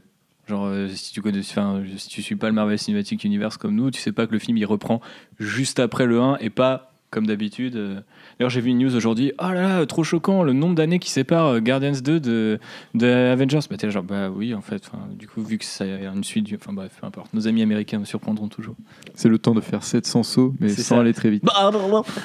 Euh, le générique. Le générique. Le générique est horrible. Le générique est la Parce que pire après, scène oui, du film. la scène Je suis super d'accord. là. Et en fait, c'est symptomatique du film, donc on peut peut-être s'arrêter dessus. C'est-à-dire que la, la musique est mal choisie, alors que tu sais qu'ils avaient super bien choisi les premières, etc. Tu, tu, tu ressens pas l'inertie du combat, euh, ce qui se passe. euh, euh, le montage est pas. Enfin, je trouve ça assez amusant qu'ils aient filmé, euh, filmé entre guillemets, parce qu'il n'est pas là, mais Baby Groot euh, de- en très gros plan et du coup tout derrière est flou. c'est- là où le faux rythme commence. Ouais, c'est-à-dire que c'est mou. C'est un exemple Tu- du reste le- du film. La en fait. musique, elle va pas avec ce qui- les images. Et euh, genre, à aucun moment d'ailleurs dans le film, il y a une musique qui va avec les images. Ok, il y a peut-être des musiques cool, mais contrairement au, au premier film qui arrivait bien à synchroniser les deux et tout. Ah, Si, il y a celle qu'il utilise, euh, que Kurt Russell utilise euh, dans son, dans son dialogue euh, Je suis le marin, je retourne à la mer, ainsi de suite. ouais, Ça, ça, c'est c'est bien vu, ouais. Ouais, mais c'est pas tellement pour euh, l'utiliser Après, pour euh, l'ambiance, euh, ce qu'elle effectivement, dégage. et pour le reste, Ouais. il n'y a rien. Voilà. Mais, Trois ou quatre fois, même, c'est fort. Mais euh, du coup, c'est. c'est- Ouais, c'est. c'est- Mais ce truc, à un moment, je me suis dit, genre. Ce truc, ce générique, je me suis dit, à un moment, genre. C'est gênant, va falloir accélérer quand même. Mais parce ouais, que, ouais, en plus, très il tourne long, en ouais. cercle autour d'une plateforme qui est en cercle, et du coup, c'est là, genre, au bout d'un moment, c'est juste un travelling. Ouais, euh, Le plan du dessus pour montrer que les mecs sont sur une plateforme euh, circulaire qu'on a déjà vu dans la bande-annonce, mais pas, du coup, surprend-nous, mais pas un plan sur le- du dessus. Faut arri- soit arriver avec la bête, faut pas les laisser discuter comme ça en mode. Non, chacun- mais l'i- l'idée, elle est bonne, c'est l'exécution qui est mauvaise. Tu mettais une musique qui était plus rythmée, avec, euh, tu vois, genre un Je truc un peu. déjà euh, l'idée est bancale. Réalisé comme ça, je trouve que Mec, catastrophique, Deadpool, la musique, c'était comme ça, l'ouverture, et ça marchait hyper bien, tu vois. Donc, euh, Ouais, mais t'avais une dynamique différente que quatre personnages sur un, sur un cercle. Le bah là, c'était quatre pas. personnages dans une bagnole, tu vois. Oui, mais la bagnole, elle bouge. Oui, c'est vrai, oui, effectivement. Tu vois. Mais bon, t'as le monstre qui bouge, t'as du mouvement autour Ah, de le lui, monstre, ils auraient il pu bouge pas, créer un le truc. monstre, il bouge pas du tout, il est toujours Oui, au enfin, milieu. il glou glou. Ouais, ouais. il tentacule. euh, Il tentacule, quoi. Il tentaculise un petit peu, mais euh, à part, à part Il est ça, en rien, c'est suspension, pareil. quoi. c'est, euh, là, on va, on va, Il je, vais, sustentait. je vais rebalancer Kong, mais euh, en l'espace de 10 minutes, ils arrivent à lui faire plusieurs, plusieurs tailles au monstre. Et ça, c'est pas bien, ça, quand même, les gars. Peut-être un peu vérifier. euh, Godzilla, quoi. Ouais, bah Godzilla, Kong, tout ça, mais refaites pas ça, quoi. Parce que, à un moment. Bah, c'est une- c'est un poulpe, euh, ça prend plusieurs tailles. Non, mais entre le moment quand euh, Drax rentre dans sa bouche et quand Gamora plante son truc dans sa gorge, il fait pas du tout la même taille. Ouais. Oh, on s'en ouais. branle, franchement. En plus, c'est des trucs. euh, On s'en branle pas élastiques. trop. euh, Enfin, je sais pas, un verre de terre, enfin, fait, tu vois, genre. C'est pas compliqué. Enfin, t'as as quelques contraintes. euh, une des contraintes, c'est ton monstre, il doit faire Non, mais sur la des- taille, parce mec, que dans c'est ce même cas-là, monstre. euh, Rocket Raccoon, il a pas de jetpack parce qu'il il se brûle la queue. Enfin, tu vois ce que je veux dire On s'en fout, quoi. Alors ça, alors ça, alors ça, oui, mais c'est un autre problème du coup. Mais ouais, non, mais tu vois, euh, non, c'est. Effectivement, il se brûle pas la queue, cet enculé. Non, non, mais c'est- tu, tu vois, c'est ce genre de truc où t'es là, genre, c'est comme quand les mecs. Ouais. Bah, c'est très clairement du feu, tu C'est vois. de l'énergie, mec. Voilà. c'est- Parce que d'ailleurs, Non, c'est mais pas- l'énergie, ça brûle. hein. D'ailleurs, c'est pas forcément du feu, puisque ce qu'il est, Non, ce, que, tous les ce que cas. crache le monstre ne les brûle pas, ça les abîme. Il crache de l'arc-en-ciel. Il crache de l'arc-en-ciel, et, c'est peut-être c'est ça qui sort des jetpacks aussi, mec. Non, parce que c'est pas arc-en-ciel au bout des Non, jetpacks, c'est je suis vrai. désolé. J'essaie de m'en sortir. Mais euh, Vous Non, avez non, perdu. Ça, ça change, ça change pas que la scène est quand même euh, Non, hyper bof. euh, je trouve que la scène est hyper bof. Par contre, c'est pas été jusqu'à nitpick euh, la, la taille du monstre. Ah, excuse-moi, il fait 2 mètres de trop. là. Tu peux le. Non, il y a un vrai problème d'échelle sur, euh, sur deux trucs Ça différents. m'a pas choqué, sachant que le truc est mou comme un chewing-gum. Quoi. Peut-être C'est un métamorphe, le truc, quoi, Ouais, ouais, ouais. Il peut se transformer en Pokémon qui veut. Exact. En Pac-Man. ça va, c'est la partie spoiler. jusque Oui, on peut continuer. à- Après, euh, comment dire, il y a le Goldman Group, euh, je les ai appelés euh, dans ma tête, ça me fait marrer. Ouais, c'est Goldman Sachs, que des mecs en, or qui jouent aux jeux vidéo toute la journée. Les souverains, oui, du coup, bah, pas grand chose à dire euh, sur, les souverains, euh, sur la scène. Qu'est-ce que tu veux dire? Moi, je valide justement ce côté jeu vidéo à fond Premier- qui dit pre- que Première vanne du film qui m'a fait euh, mourir de rire. Quand même. Laquelle Le- le- la, dra- la drague entre Star-Lord et. ah ouais, ouais, ouais. C'était quand même sympa. ça passe, c'est un peu forcé. Ouais, mais Rocket, on l'avait eu dans le trailer Oui. 72 fois à peu près, parce que dans les 72 Ça, trailers, c'est assez 72 horrible quand t'as déjà eu la blague du, du clin d'œil sur la plateforme et que tu dis Ah, du coup, donc, ce qu'on a vu dans le trailer, c'est la deuxième fois. Donc, non seulement j'ai déjà vu, mais en plus, j'ai déjà vu une blague qui est répétée. Quoi. Donc, c'est un peu. À 5 minutes d'intervalle, en plus. Ça m'a fait penser à Tony Tony Chopper dans One Piece qui se cache à l'envers. Et du coup, de cligner du mauvais œil à chaque fois l'œil qui est vers la personne que tu veux éviter, je trouve ça un peu marrant. Oui, à la rigueur, je te le concède. Tout ça ça qu'il y a pour quelques running gags marrants. Que je valide euh, à fond les jeux vidéo euh, qui disent euh, Tiens, regarde, notre société, les jeux vidéo, c'est pour contrôler notre armée. Voilà, c'est ce putain de truc. Et euh, la, la manière dont c'est. The Last Starfighter. dont- ouais, c'est ça un peu. La manière dont c'est euh, dont c'est mis en image. et Ça sert aussi à faire dans le film, j'ai trouvé ça Par cool. rapport à la défense de la réalisation, à plusieurs transitions où tu Ouais, passes par Celle qui l'écran, plonge dans l'écran était pas mal, ouais, effectivement. Après, euh, la, comment dire, la, la scène et la, la population, enfin le peuple dont j'ai oublié le nom, les Golden machin là. Les souverains, The Les souverains, voilà, les, les relous. Euh, Les macronistes. J'ai pas trouvé ça hyper euh, utile non plus. Alors il y a un teasing après en post-gène qui te dit Eh regarde, il y a quand même un truc à la fin, fallait peut-être pas trop les énerver, euh, va aller euh, voler les batteries. Oui, c'est vrai que c'est quoi C'est euh, Adam du coup? C'est Adam Warlock. C'est Adam ouais. Warlock, ouais. Euh, qui est. euh, Et du coup, il le crée à la fin du 2, ouais, tranquillement. Moi, tu sais, ils ont, ils ont le temps, euh, étonna- é- étonnamment. Euh, après, Du coup, il a ça, plus ça- la même origine. Quoi.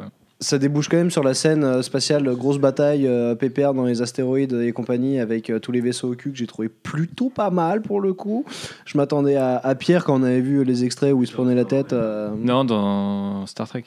Ouais. Ouais, c'est vrai, c'est vrai que c'était mieux dans Star Trek, ouais, effectivement. La- le côté nué des vaisseaux, ouais, mieux c'était dans- mieux. Ouais, et puis il y avait une vraie ambiance en plus sonore, il y avait un vrai truc, il y avait un vrai délire. Ah bah, il y un peu, avait euh, euh, Beachy Boys. Quoi. Ouais, il y avait Beastie Boys, ouais, tu pouvais pas trop. Beastie Boys. J'ai dit quoi Beachy? Beachy moi, Boys comme un Beachy. Boys, c'est bon ça. Boys. Beachy Boys. Nickel. Voilà, c'est ça. Et ça rend, euh, ça rend Putain, plutôt bien, d'autant qu'après, euh, c'est. Comment dire. euh, c'est après ouais, qu'on rencontre Ego pour la première fois, le vaisseau qui arrive de face. Moi, au début, je pensais que c'était un caméo de Jeff Goldblum qui passait par là, genre. Et qu'on n'aurait pas eu d'autres infos. Avec son œuf. Juste avec son œuf, le mec se promène. Oui, à la fin, dans le générique, il danse. Oui, on, on a le caméo quand même de Jeff Goldblum qui danse euh, dans, dans le générique. Mais, euh, mais voilà. Quoi? Parce que du coup, après, on va pouvoir. euh, Non, j'ai pas vu. hein. Après, du coup, ça va être la partie où ils vont se séparer euh, rapidement, donc ils se crachent. Et là, t'as Ego, du coup, qui arrive. Et euh, c'est là où on va pouvoir, euh, du coup, former les, temps- les, les équipes, j'allais dire les tandems, mais ils sont pas forcément que deux. Mais du coup, il y a Ego qui part avec, euh, avec Star-Lord, Gamora, Drax et, euh, et Mantis sur Ego. Il rentre chez lui, en fait. Il rentre chez sa mère. Et il rentre sur lui. Ouais, c'est vrai que ça- tu vas où ce soir? Bah, Je rentre sur moi. Je rentre sur moi. j'habite chez moi, donc enfin j'habite sur moi-même. C'est assez cool. C'est assez easy. Cher le loyer, bah non, je, je ne paye pas le loyer car, car c'est moi-même. Et après, du coup, c'est quand t'es malade. donc Ego, Ego du coup qui, qui va être la, les trois quarts du film. Où... Enfin oui, au final, c'est un peu aussi la douche froide pour moi personnellement. parce Trois quarts, bah, ça fait 25%. Trois quarts, ça fait 25%. Et parce qu'ils vont arriver du coup sur, euh, sur Ego et ils vont rester sur Ego. et ce sera tout. Donc euh, pendant donc ça, on- est-ce qu'on en parle? Est-ce qu'on on se fait on se- Je ferais bien euh, genre dans le sens on va faire toutes les équipes et comme ça on fera le, final, le grand finale après. Donc Ego, que que- qu'avez-vous dire sur Ego à part que la photo est assez magnifique euh, Oui, sur ça? Et C'est là où il y a les meilleurs plans c'est soigné. Enfin, c'est vraiment très soigné, euh, même même quand on est sous. euh, Enfin, la grotte plus que le cœur en lui-même, mais genre Mm. euh, j'avais trouvé euh, le côté euh, poussière rouge, hein, euh, qui qui nous ravit ces derniers Hein, temps. Ryan. Et Et voilà, oui. Et euh, ah, voilà. Bon, et du coup, euh, non, j'ai trouvé que bah, l'environnement est cool. Après, euh, tout ce qui se passe, pas spécialement super intéressant. Il y a ce dialogue autour de la musique euh, où j'ai trouvé que c'était un, un bon moyen pour le gun, pour le coup, de, de prolonger cette idée de la musique. Elle est centrale dans mon film, donc j'en fais limite un dialogue euh, du film. C'est le seul moment où je me suis dit, il essaie de dépasser un peu, de transcender les idées qu'il y avait dans le premier. Donc euh, l'un des rares moments où je me suis dit ça, c'était à ce moment-là. Donc je trouve que c'est pas trop mal. Et il y a le team-up Drax, Mantis qui marche bien aussi. Ouais, mais du coup, c'est là que l'enfer commence euh, pour Chris Pratt à mes yeux, puisqu'en fait, c'est là où j'étais Bah oui. un peu cryptique tout à l'heure, mais où au final, il est vraiment, enfin, il est pas du tout maître de son destin, parce qu'il arrive sur cette planète, parce que finalement, bon, bah, c'est son père, T'as vu ce suit. ce qu'il a à faire Et à ce moment-là Il doit gérer la relation avec son père, gérer sa relation avec Gamora, C'est ça. être marrant, alors qu'il y a effectivement Mm. le couple Mantis-Drake qui est marrant. Puis là où il pourrait avoir un, chat, un choix euh, assez, un chat, Pour avoir un un chat. choix assez euh, cornélien à prendre, genre, est-ce que tu vas suivre ton père et partir dans ce délire de, de contrôler, la, enfin, de, de donner la galaxie à, Ça, à ça son image, ou non, ou te dire non, je veux pas faire ça, et te rebeller. Bah là, il lui laisse même pas le choix parce que euh, il contrôle, il, con- enfin son père contrôle, euh, Ouais, contrôle son tu fils. et sens qu'à l'origine, tu- le plan, c'est aussi que, que euh, Ego a des arguments tellement forts en lui mentant, en lui disant euh, T'es un être de lumière, machin chose, t'es éternel, tu vas pouvoir, tu vas pouvoir euh, faire ce que tu veux et tout. Le film, il traite pas très bien ça, tu vois. Bah tu, oui, tu- tu sens la douille, et puis le mec, il est censé être. Oui, il joue à la balle, ça c'est très marrant. Ça, Ouais, le moment où il joue la- à la balle, elle est, elle est divine cette scène. parce Ouais, je trouve ça assez marrant. Et c'est marrant parce que du coup, à cette scène-là, la salle a, la salle a ri, mais tu sais, un peu crescendo, tu vois. C'est pas la vanne où tout le monde explose de rire, c'était. Pardon. Moi, j'ai bien aimé cette scène justement parce que c'est le côté un peu malaisant parce que tu te dis. En fait, je comprends pourquoi c'est touchant parce qu'il l'a cité plus tôt que lui, il voulait juste jouer à la balle avec son père, et genre se passer le, le, le, le gant de baseball et, la, balle de, la balle de baseball, tu vois. Et du coup, quand je vois cette scène, t'es genre, oh, et puis tu sais, t'as le ralenti qui démarre et tu fais, ah non, en fait, c'est limite marrant, tu vois, ouais, avec la musique et tout. Donc, euh, du coup, ça, c'est genre de, de van, tu vois, qui, qui passe parfaitement bien et c'est le genre de van qu'on aurait besoin de presque. de comme disait les film, quoi. Jet C'est tout à l'heure, s'ils n'étaient pas noyés dans tout un tas d'océans de vannes qu'on a déjà vus, euh, C'est ça. ça, Ouais, ça c'est irait parce qu'il y a deux trois vannes, euh, enfin il y a quatre vannes juste deux secondes avant et du coup euh, tu rigoles, mais au final t'es un peu calmé quand même. Et euh, Après, il y a aussi le caméo, le caméo de David Hasselhoff à ce moment-là. Oui. On en parle. Magnifique caméo de David Hasselhoff quand même, ça fait plaisir parce que bah. Mais ça aussi c'est un truc tu vois qui m'a saoulé, c'est les les références terriennes euh, systématiques de Chris Pratt et encore une fois Knight qu'il Rider, mec, j'ai trouvé ça ultime quoi. Ouais, non, mais je suis moi, fan de Knight Ça me Rider, dérange je, pas je regardais trop. une, euh, mais il y en a eu, il y en a eu tellement, mec. Il fait du forcing sur David Hasselhoff, il fait du forcing sur Cheers. Mais en fait, le mec, il parle en- c'est énorme parce que genre elle comprend pas le nom. Ensuite, Oui, non, mais c'est un bateau mais- magique alors que c'est une Mais voiture. ça, Enfin, c'est pareil, tu vois, la c'est blague qui se développe un, mec. fil du film, je trouve ça marrant. Tu dis que les dialogues entre Gamora et Chris Pratt depuis Guardians of the Galaxy 1, une phrase qui se prononce sur 3, c'est parce que lui, il lui parle d'une référence terrienne et qui bite que dalle quand même. À chaque fois, enfin. Mais oui. Bah, je sais pas, coup, ça euh, paraît logique. Ouais, mais du coup, au final, les années il- 80, ça fait vois. c'est pour ça que je trouve que le film ne raconte pas grand chose. C'est parce que, par exemple, Chris Pratt, il est tout le temps dans la compréhension avec tout le monde parce qu'il parle en terrien. Tu vois, le mec, ça fait, ça fait 30 ans qu'il, 20 ans qu'il est dans l'espace et il parle toujours en, respect, en référence. Et je sais que c'est un, un ressort humoristique et que c'est, et que c'est un film et tout. Donc, euh, forcément, c'est marrant. Mais ça fait du coup, ça fait des dialogues qui n'ont pas forcément de sens parce qu'il va parler d'une référence, ça va dire, bah, je comprends pas.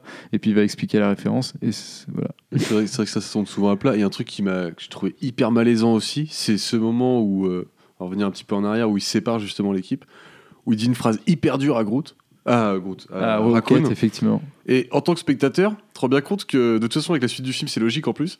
C'est pas Raccoon qui est du tout à côté de, à côté de la plaque en fait dans le film, c'est Star-Lord. Et c'est hyper sec. Et tu vois, c'est c'est comme si il le disait d'une façon où, bah, comprenait qu'effectivement il est trop chiant, euh, marre d'être avec lui, il fait vraiment que des conneries, ce qui est vrai dans le film, tu vois. Mais c'est trop sérieux quoi. C'est le moment, le, le film s'arrête d'être marrant pour dire ce truc hyper sérieux. Ouais, parce que si je crois qu'il lui dit euh, tu fais exprès tout le monde te déteste et Ouais, ouais. bah ça marche. Et Et, c'est puis le il se truc barre au ralenti. Ouais, c'est le truc qui va rebondir pour Raccoon, mais du coup qui va pas du tout rebondir pour, euh, pour Star-Lord parce que lui, il, ouais, il a pas d'arc narratif effectivement. C'est ça en fait. Et lui, il est, il est pas du tout en position de faire la morale. D'ailleurs, il a jamais fait ce choix dans le film d'être un vrai leader à ce niveau-là, euh, émotionnellement parlant. Je comprends pas. C'est- Bah oui, clairement. Donc en fait, tu peux pas dire ça à Raccoon. Enfin, je vois, même, je vois même pas la limite s'il y avait un espèce de miroir qui serait développé plus tard. Je dis pas, mais c'est développé que d'un de- que d'un des deux côtés. puisque l'autre, tu pars sur toute autre chose. Enfin, ça, ça a pas de sens, quoi. D'ailleurs, c'est assez marrant, je repense à ça, mais Chris Pratt qui dit à la fin, euh, on se rend compte que ce qu'on a besoin, c'est juste à côté de nous. C'est limite, tu vois, tout le, toute sa time, toute son histoire lui, parce que lui, il est en, en ligne droite. Oui. C'est un putain de TGV. Il, il, il que dalle à, à ce qui est à côté de lui, alors qu'il a, il a une bande de potes, tout le monde est là pour lui, et il s'en bat les couilles. Ouais, c'est c'est Enfin, il est sur le train de l'écriture euh, en mode ligne droite. Et sur Ego, on pourrait parler du coup de, on parlait du duo de La présentation Gamora. Photoshop juste sur Igo euh, quand on arrive dans le vaisseau et que le mec il lui explique à peu près la vie euh, qu'il est- qu'il a eu, la manière dont il a, on l'a rencontré la mère de Ah oui, ouais, avec les tableaux. Où le mec il a préparé Comme ça, c'est une scène horrible, d'œufs, où à l'intérieur t'as six dioramas différents, un peu animés, un peu rigolo. Mec, c'est Franchement, nique-toi. C'est un peu le, le PowerPoint euh, de la planète Ego, tu sais. Et puis tu sais, en plus avec, avec l'enchaînement du film, ça devient hyper malsain parce que du coup, en plus, ouais, et puis en plus de ça, c'est c'est un truc qu'il a dû utiliser pour tous ses fils précédents ou ses filles précédentes. Et, et du coup, il l'a fait quoi. C'est- Genre, c'est la salle d'interrogatoire. Si ça passe, c'est cool. Sinon, t'es mort et tu vas à la cave. Terminé. Mais C'est surtout qu'en plus, en termes de, en termes de scénario, ça apporte rien. Et c'est pour moi une des scènes les pires de, du film parce que ça sert à que C'est dalle. redite avec l'intro. C'est redite avec l'intro, c'est redite avec Guardians 1, enfin, et c'est redite avec une phrase sur deux de Chris Pratt qui dit que sa maman est morte et qu'il est triste. Ok, je comprends, j'aimerais pas perdre ma maman. Mireille. Mais, mais, mais oui, mais tu vois, enfin, ça c'est l'exposition de ouf. Ouais. Mais, mais sur Ego, euh, il y a aussi le duo, euh, du coup, euh, Gamora et, et, euh, et Nebula. Nebula qui arrive de. DTR. En fait, sachant que ouais, il la capte, il la récupère, c'est ça, c'est leur délire euh, avec. Avec euh, les, les gens dorés qui jouent aux jeux vidéo. Les souverains, du coup, euh, c'est de. Il libère Gamora, en fait, qui fait que, bon, elle va faire partie de la team, malgré elle. Mais que. av- euh, Nebula, pardon. Mais que avant, elle va, elle va vouloir se friter avec sa sœur. Du coup, je sais même pas comment elle les a retrouvés sur Ego. C'était une des questions que je me demandais. Est-ce qu'il y a un truc logique ou c'était moi qui ai capté Enfin, oui, parce que du coup, elle arrive sur Ego. Elle essaie de la boiter. Les Ah oui, Ravageurs, ouais, c'est ça, ça, oui, c'est grâce au Ravageur, Parce qu'on a sauté une, euh, un pan du film, effectivement, c'est quand Ego En fait, dit à Star-Lord qu'il est son père, ça coupe et on va chercher Yondu C'est derrière. Parce que du coup, là, on était parti Stallone. sur Ego et je voulais. Stallone, on va se le garder pour la fin. c'est le Tout- plaisir. Toute la backline de, de Yondu, de C'est toute ça. façon, c'est les bons points. C'est ça, parce euh, que Yondu, ça fait plaisir. Bah après, euh, Claudel a aimé, a, a aimé, a aimé le, le duo euh, Gamora-Nebula. Et moi, je ne suis pas trop d'accord. Justement, parce que je trouve que tu as ce combat. Enfin, moi, la, la, cou- la- la relation entre Gamora et Nebula est, est assez complexe. Bah, forcément, euh, vu leur passif, euh, avec un père qui sait pas trop bien s'occuper de ses enfants, visiblement. C'est ça que j'ai trouvé qui marchait bien dans Ah, le mais truc. du coup, c'est ça la menace marche. de Thanos qui est incarnée dans, dans le- l'arc des deux persos avec euh, Nebula. Tu comprends pourquoi elle a ses implants cybernétiques. C'est parce que sa sœur la bousillait. Ouais. Je trouve que c'est quand même touchant. Et même, euh, tu sais, quand t'as Gamora qui est cette espèce d'excès de rage et qui chope le méga Gatling du vaisseau et tout. euh, Mais ça, c'est stylé, C'est- tu vois. c'est Mais stylé, c'est juste, c'est justement cette scène-là, et deux minutes après, où t'as tout qui s'essouffle, où genre euh, Nebula lui dit qu'elle voulait une sœur toute sa vie et tout. Moi, je trouve ça juste en fait, mais c'est juste que c'est pas, c'est pas dans le bon timing, c'est pas. Pourquoi c'est pas dans le bon timing Parce que mec, il se fout pas sur la mal. gueule. Tu, tu dis c'est juste, mais c'est pas mal Parce bien que, écrit. c'est bizarre. parce que le dialogue est juste, mais il arrive pas au bon moment en fait. Euh, Nebula. Arrive-t-il pas au bon moment bah parce que juste avant, tu vois que la meuf, elle a fait, elle a la déterre de la tuer. Ça fait faire, ça va faire des années qu'elle a la déterre de tuer sa sœur. Et genre juste parce qu'elle l'extrait d'un avion, enfin d'un avion, d'un vaisseau en feu dans lequel elle s'en serait sortie euh, sans problème, je pense, et sans Ouais. aide de sa sœur, elle lui dit, euh, elle lui dit, moi j'ai toujours voulu avoir une sœur. Et toi, tu me découpes en morceaux. C'est un peu chiant aussi, mais, Bah, mais pas, tu vois, enfin, justement, et là, on comprend qu'elle a une haine envers sa sœur qu'elle peut pas, qu'elle pourra pas éradi- enfin, éradiquer comme ça. Et en fait, non, ça tombe vachement à plat parce qu'il crée une fausse, euh, tu vois, une fausse, euh, une fausse relation euh, frère et sœur, enfin sœur et sœur du coup, parce qu'il n'y a pas de frère et sœur, mais sœur, enfin de sœurs entre elles, mais qui marche pas du tout parce qu'au final, tu, justement, ça qui est intéressant avec Gamora et Nebula, c'est qu'elles sont sœurs. Mais malgré, elles ont un certain respect et forcément elles savent qu'elles partagent des gènes, mais elles ont toujours ce côté euh, vachement némésis et vachement on marche dans la même direction. mais bah, je trouve pas du tout. euh, Justement, je c'est essoufflé. Et après, il te le rappelle dans la dernière scène où ils font un câlin, où là, tu ça. vois, Nebula elle se part un petit peu dans le genre, non mais. euh, Non mais c'est ça, c'est pas le problème de la scène initiale avec le, le, le sauvetage du vaisseau. C'est le problème, c'est que oh, tu- que t'aimes ou que t'aimes pas, Tu vas rester euh, voir le film jusqu'à la fin, et à la fin, on va te le ressortir deux fois d'affilée en plus. Mm. La double fin pour les, les sœurs, c'est quand même dramatique. Ah mais du coup c'est effacé en plus le statu quo qui te met dans le film où, il, où t'as les deux qui commencent à prendre conscience qu'elles seraient plus fortes toutes les deux plutôt que chacune l'une de l'autre à se sur la gueule. Elle ferait mieux d'aller Bah, taper après, c'est- leur père, mais en fait non. C'est c'est un plot tout simple du bah si je te sauve, t'es obligé de te rendre compte que je veux pas que tu meurs. Réfléchissez un petit peu. c'est ça. Et, voilà, on est là. C'est James Gunn, il en est là, là c'est sur le film que c'est c'est c'est quand même très dommage. quoi. Mais Ça euh, bah, défends ton bout de gras, mon ami Claudel, je sais que je- aimé. franchement, je trouve c'est que genre j'ai bien aimé, mais je pense que c'est au final c'est qu'un point de détail de l'histoire euh, du film. Euh, c'est non mais je trouve que genre c'est c'est pas si grave. Après, je- ce que je voulais rajouter, c'est juste qu'il y a peut-être un il y, a, aussi un cahier des charges peut-être à respecter autour de Nebula et de son application euh, face à Thanos et ça m'étonnerait pas que ce soit elle qui ouvre le film en fait euh, tu vois euh, et que il se passe un truc avec elle dès le départ tu vois dans Infinity War. Donc je me demande si c'est pas aussi pour ça qu'il y a la redite à la fin du film pour dire bah là, voilà vous avez compris elle part chercher Thanos pour la prochaine fois. Après en, en soi j'ai pas trouvé que enfin pas trouvé que ce duo était moins bon que les autres personnellement j'ai euh, deux petits frères des fois on se fight euh, tu vois genre euh, faut je sais pas ça me parle un minimum j'imagine donc Vous euh, avez pas envie de vous tuer non plus? Non non bien sûr Parce que là, elles ont quand même envie de se tuer à la base. Non mais si Non, je rejoins, pas je rejoins Claudel sur ce point-là. Dominique la Claudel, relation elle est très bien, même si elle est euh, Thanos Claudel, c'est le mec avec son gant. Qui répète Bref. Et mais effectivement, même si c'est un peu grossier par moment, ça synthétise très bien la relation que tu peux avoir avec euh, avec tes frères ou tes sœurs en fonction de, de ce que tu as dans Bah, ta moi j'ai trouvé que Mais effectivement, moi je me suis retrouvé effectivement pareil avec la relation que j'ai avec mon que j'ai eu avec mon frère, un peu euh, conflictuelle. À un moment, tu te rends juste compte, bah ouais, tu es de la même famille en fait. Eh. Bienvenue. Bienvenue, ah, t'es con, mais il faut le faire avec toi. C'est sympa. Mais, euh, mais du coup, euh, ouais, voilà. Pour nuancer un peu le, le propos quand même. Je trouve c'est juste que ça manque de finesse euh, ce moment-là. Tu c'est, le moment où elle se fout sur la gueule comme des bêtes, et après elle va pour la tuer, puis là elle fait Ah non, tu es ma sœur, je ne peux pas te tuer, tu vois, c'est vu Non, et puis, bah, elle dit revu, rien en euh, l'occurrence elle, elle ne, elle juste ne la tue pas mais il y a pas de dialogue qui suit cette scène non, mais euh, clairement, c'est ce qui transparaît de, du fait que. De, oui non mais du, c'est du sous-entendu mais mauvais- tu peux pas dire c'est mal écrit alors qu'il y, a y a rien C'est en peut-être fait. le mauvais Enfin, si acting écrit, de, de Karen Gillian qui me dérange aussi Peut-être. là-dedans. C'est pas Là-dessus, je impossible, peux te hein, rejoindre. clairement, mais, mais ouais, non, moi je pense qu'il y, a- il y a un souci là-dessus. euh. je pense qu'on peut passer à autre chose À Drax et. Non, Drax, je sais pas s'il y a de, de scènes, euh, je réfléchissais, importantes avec Mantis. il a euh, pas ça ça c'est Parce que eux, c'est plutôt le du- duo sympa. C'est ce que je disais euh, un peu en off à Jay tout à l'heure.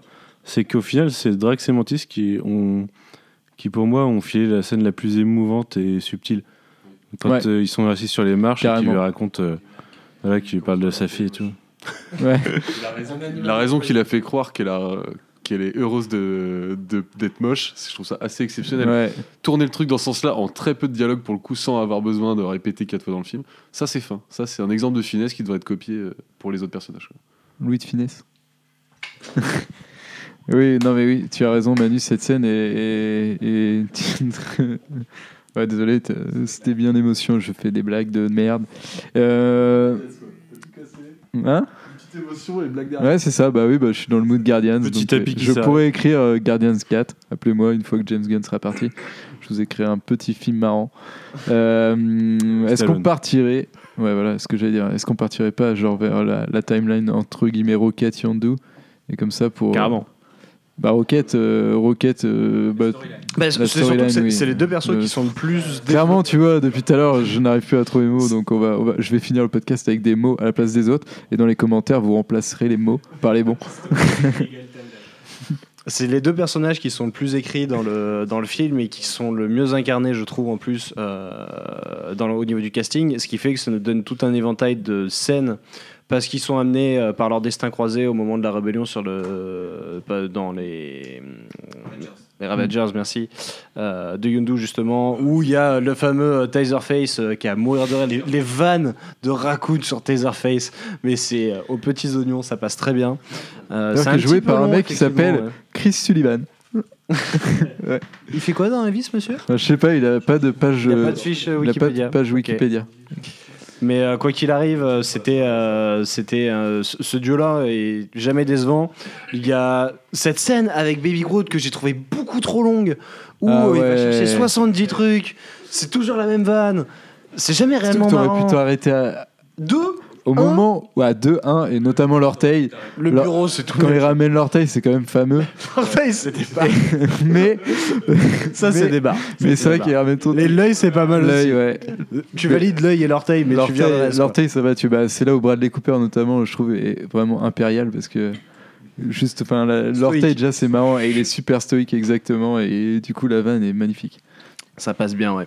Mais euh, quoi qu'il en soit, il, la- la- la- il y a encore cette. euh, comme dans le 1, en fait, le traitement du personnage de Rocket, quand on en parlait tout à l'heure de la scène où il est torse nu dans les douches et ainsi de suite, on parle de son passé à ce moment-là. Quand Yundu se retourne et le confronte réellement à son histoire en lui expliquant, ben, mec, en fait, on a la même, même si on n'est pas de la même espèce, mais qu'on a euh, des histoires différentes, c'était ouf. Moi, j'étais là, je vais, oui, parle-moi comme ça, quoi, je- j'aime T'as ça. pas aimé toi Manu? T'es sérieux? J'ai trouvé gros forcing sur, j'ai trouvé gros forcing sur cette scène. Franchement, je trouve que dans la, dans la façon dont c'est fait, euh, t'as pas besoin de finir avec le. Parce qu'on est pareil, tu vois. Je sais qui t'es parce que, parce que t'es moi, tu vois. Enfin, c'est bon. Enfin, Ouais, mais les dans- dialogues le d'avant film, mec, suffisaient. déjà qu'il nous le fasse, tu Arrêtez vois, le c'est- forcing. C'est déjà bien qu'il nous le fasse. C'est bien, ça sonne beaucoup mieux que 75% des trucs qu'on t'envoie dans le film d'exposition. Et Dieu sait qu'il y en a en plus de l'exposition mais dans c'est le parce film. qu'il y a beaucoup trop de scènes de ce genre-là. Moi, ça me saoule au bout d'un moment, c'est tout. hein. Ouais, mais celle-ci elle reste au-dessus des autres, mec.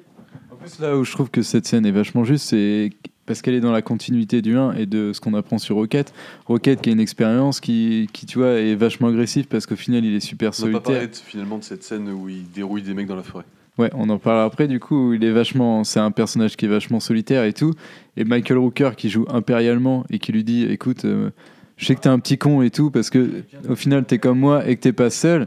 Bah moi je la trouve, je trouve que c'est justement une des scènes de- d'exposition et d'émotion qui est la mieux jouée et la mieux écrite pour le coup, tu vois. Elle est plutôt bien gérée. Après, ils, ils ont tendance à traîner aussi un petit peu en longueur sur celle-là, quoi.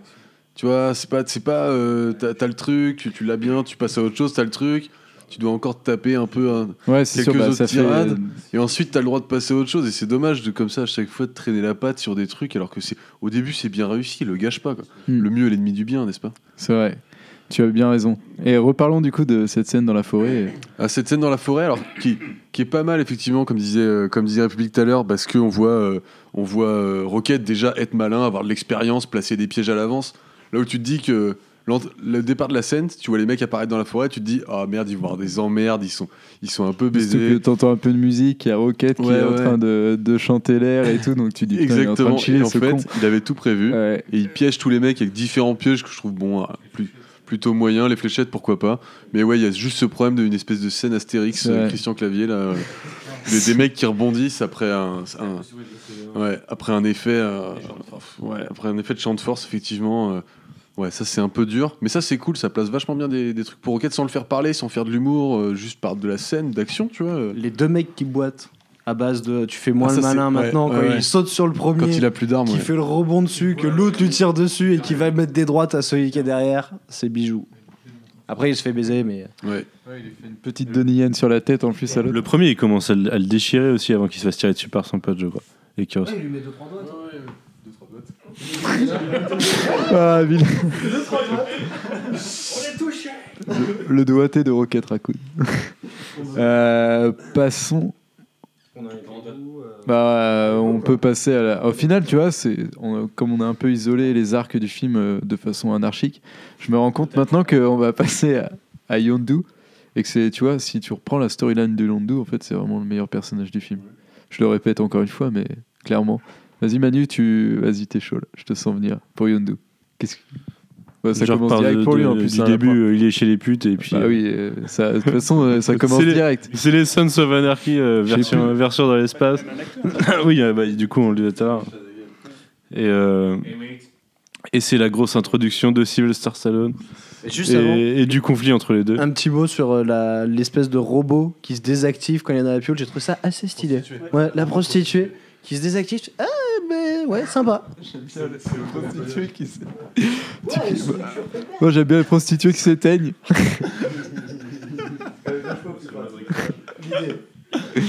ok. Du coup, t'as as stoppé l'introduction de, de Stallone. Vas-y alors, Manu reprend où t'en étais.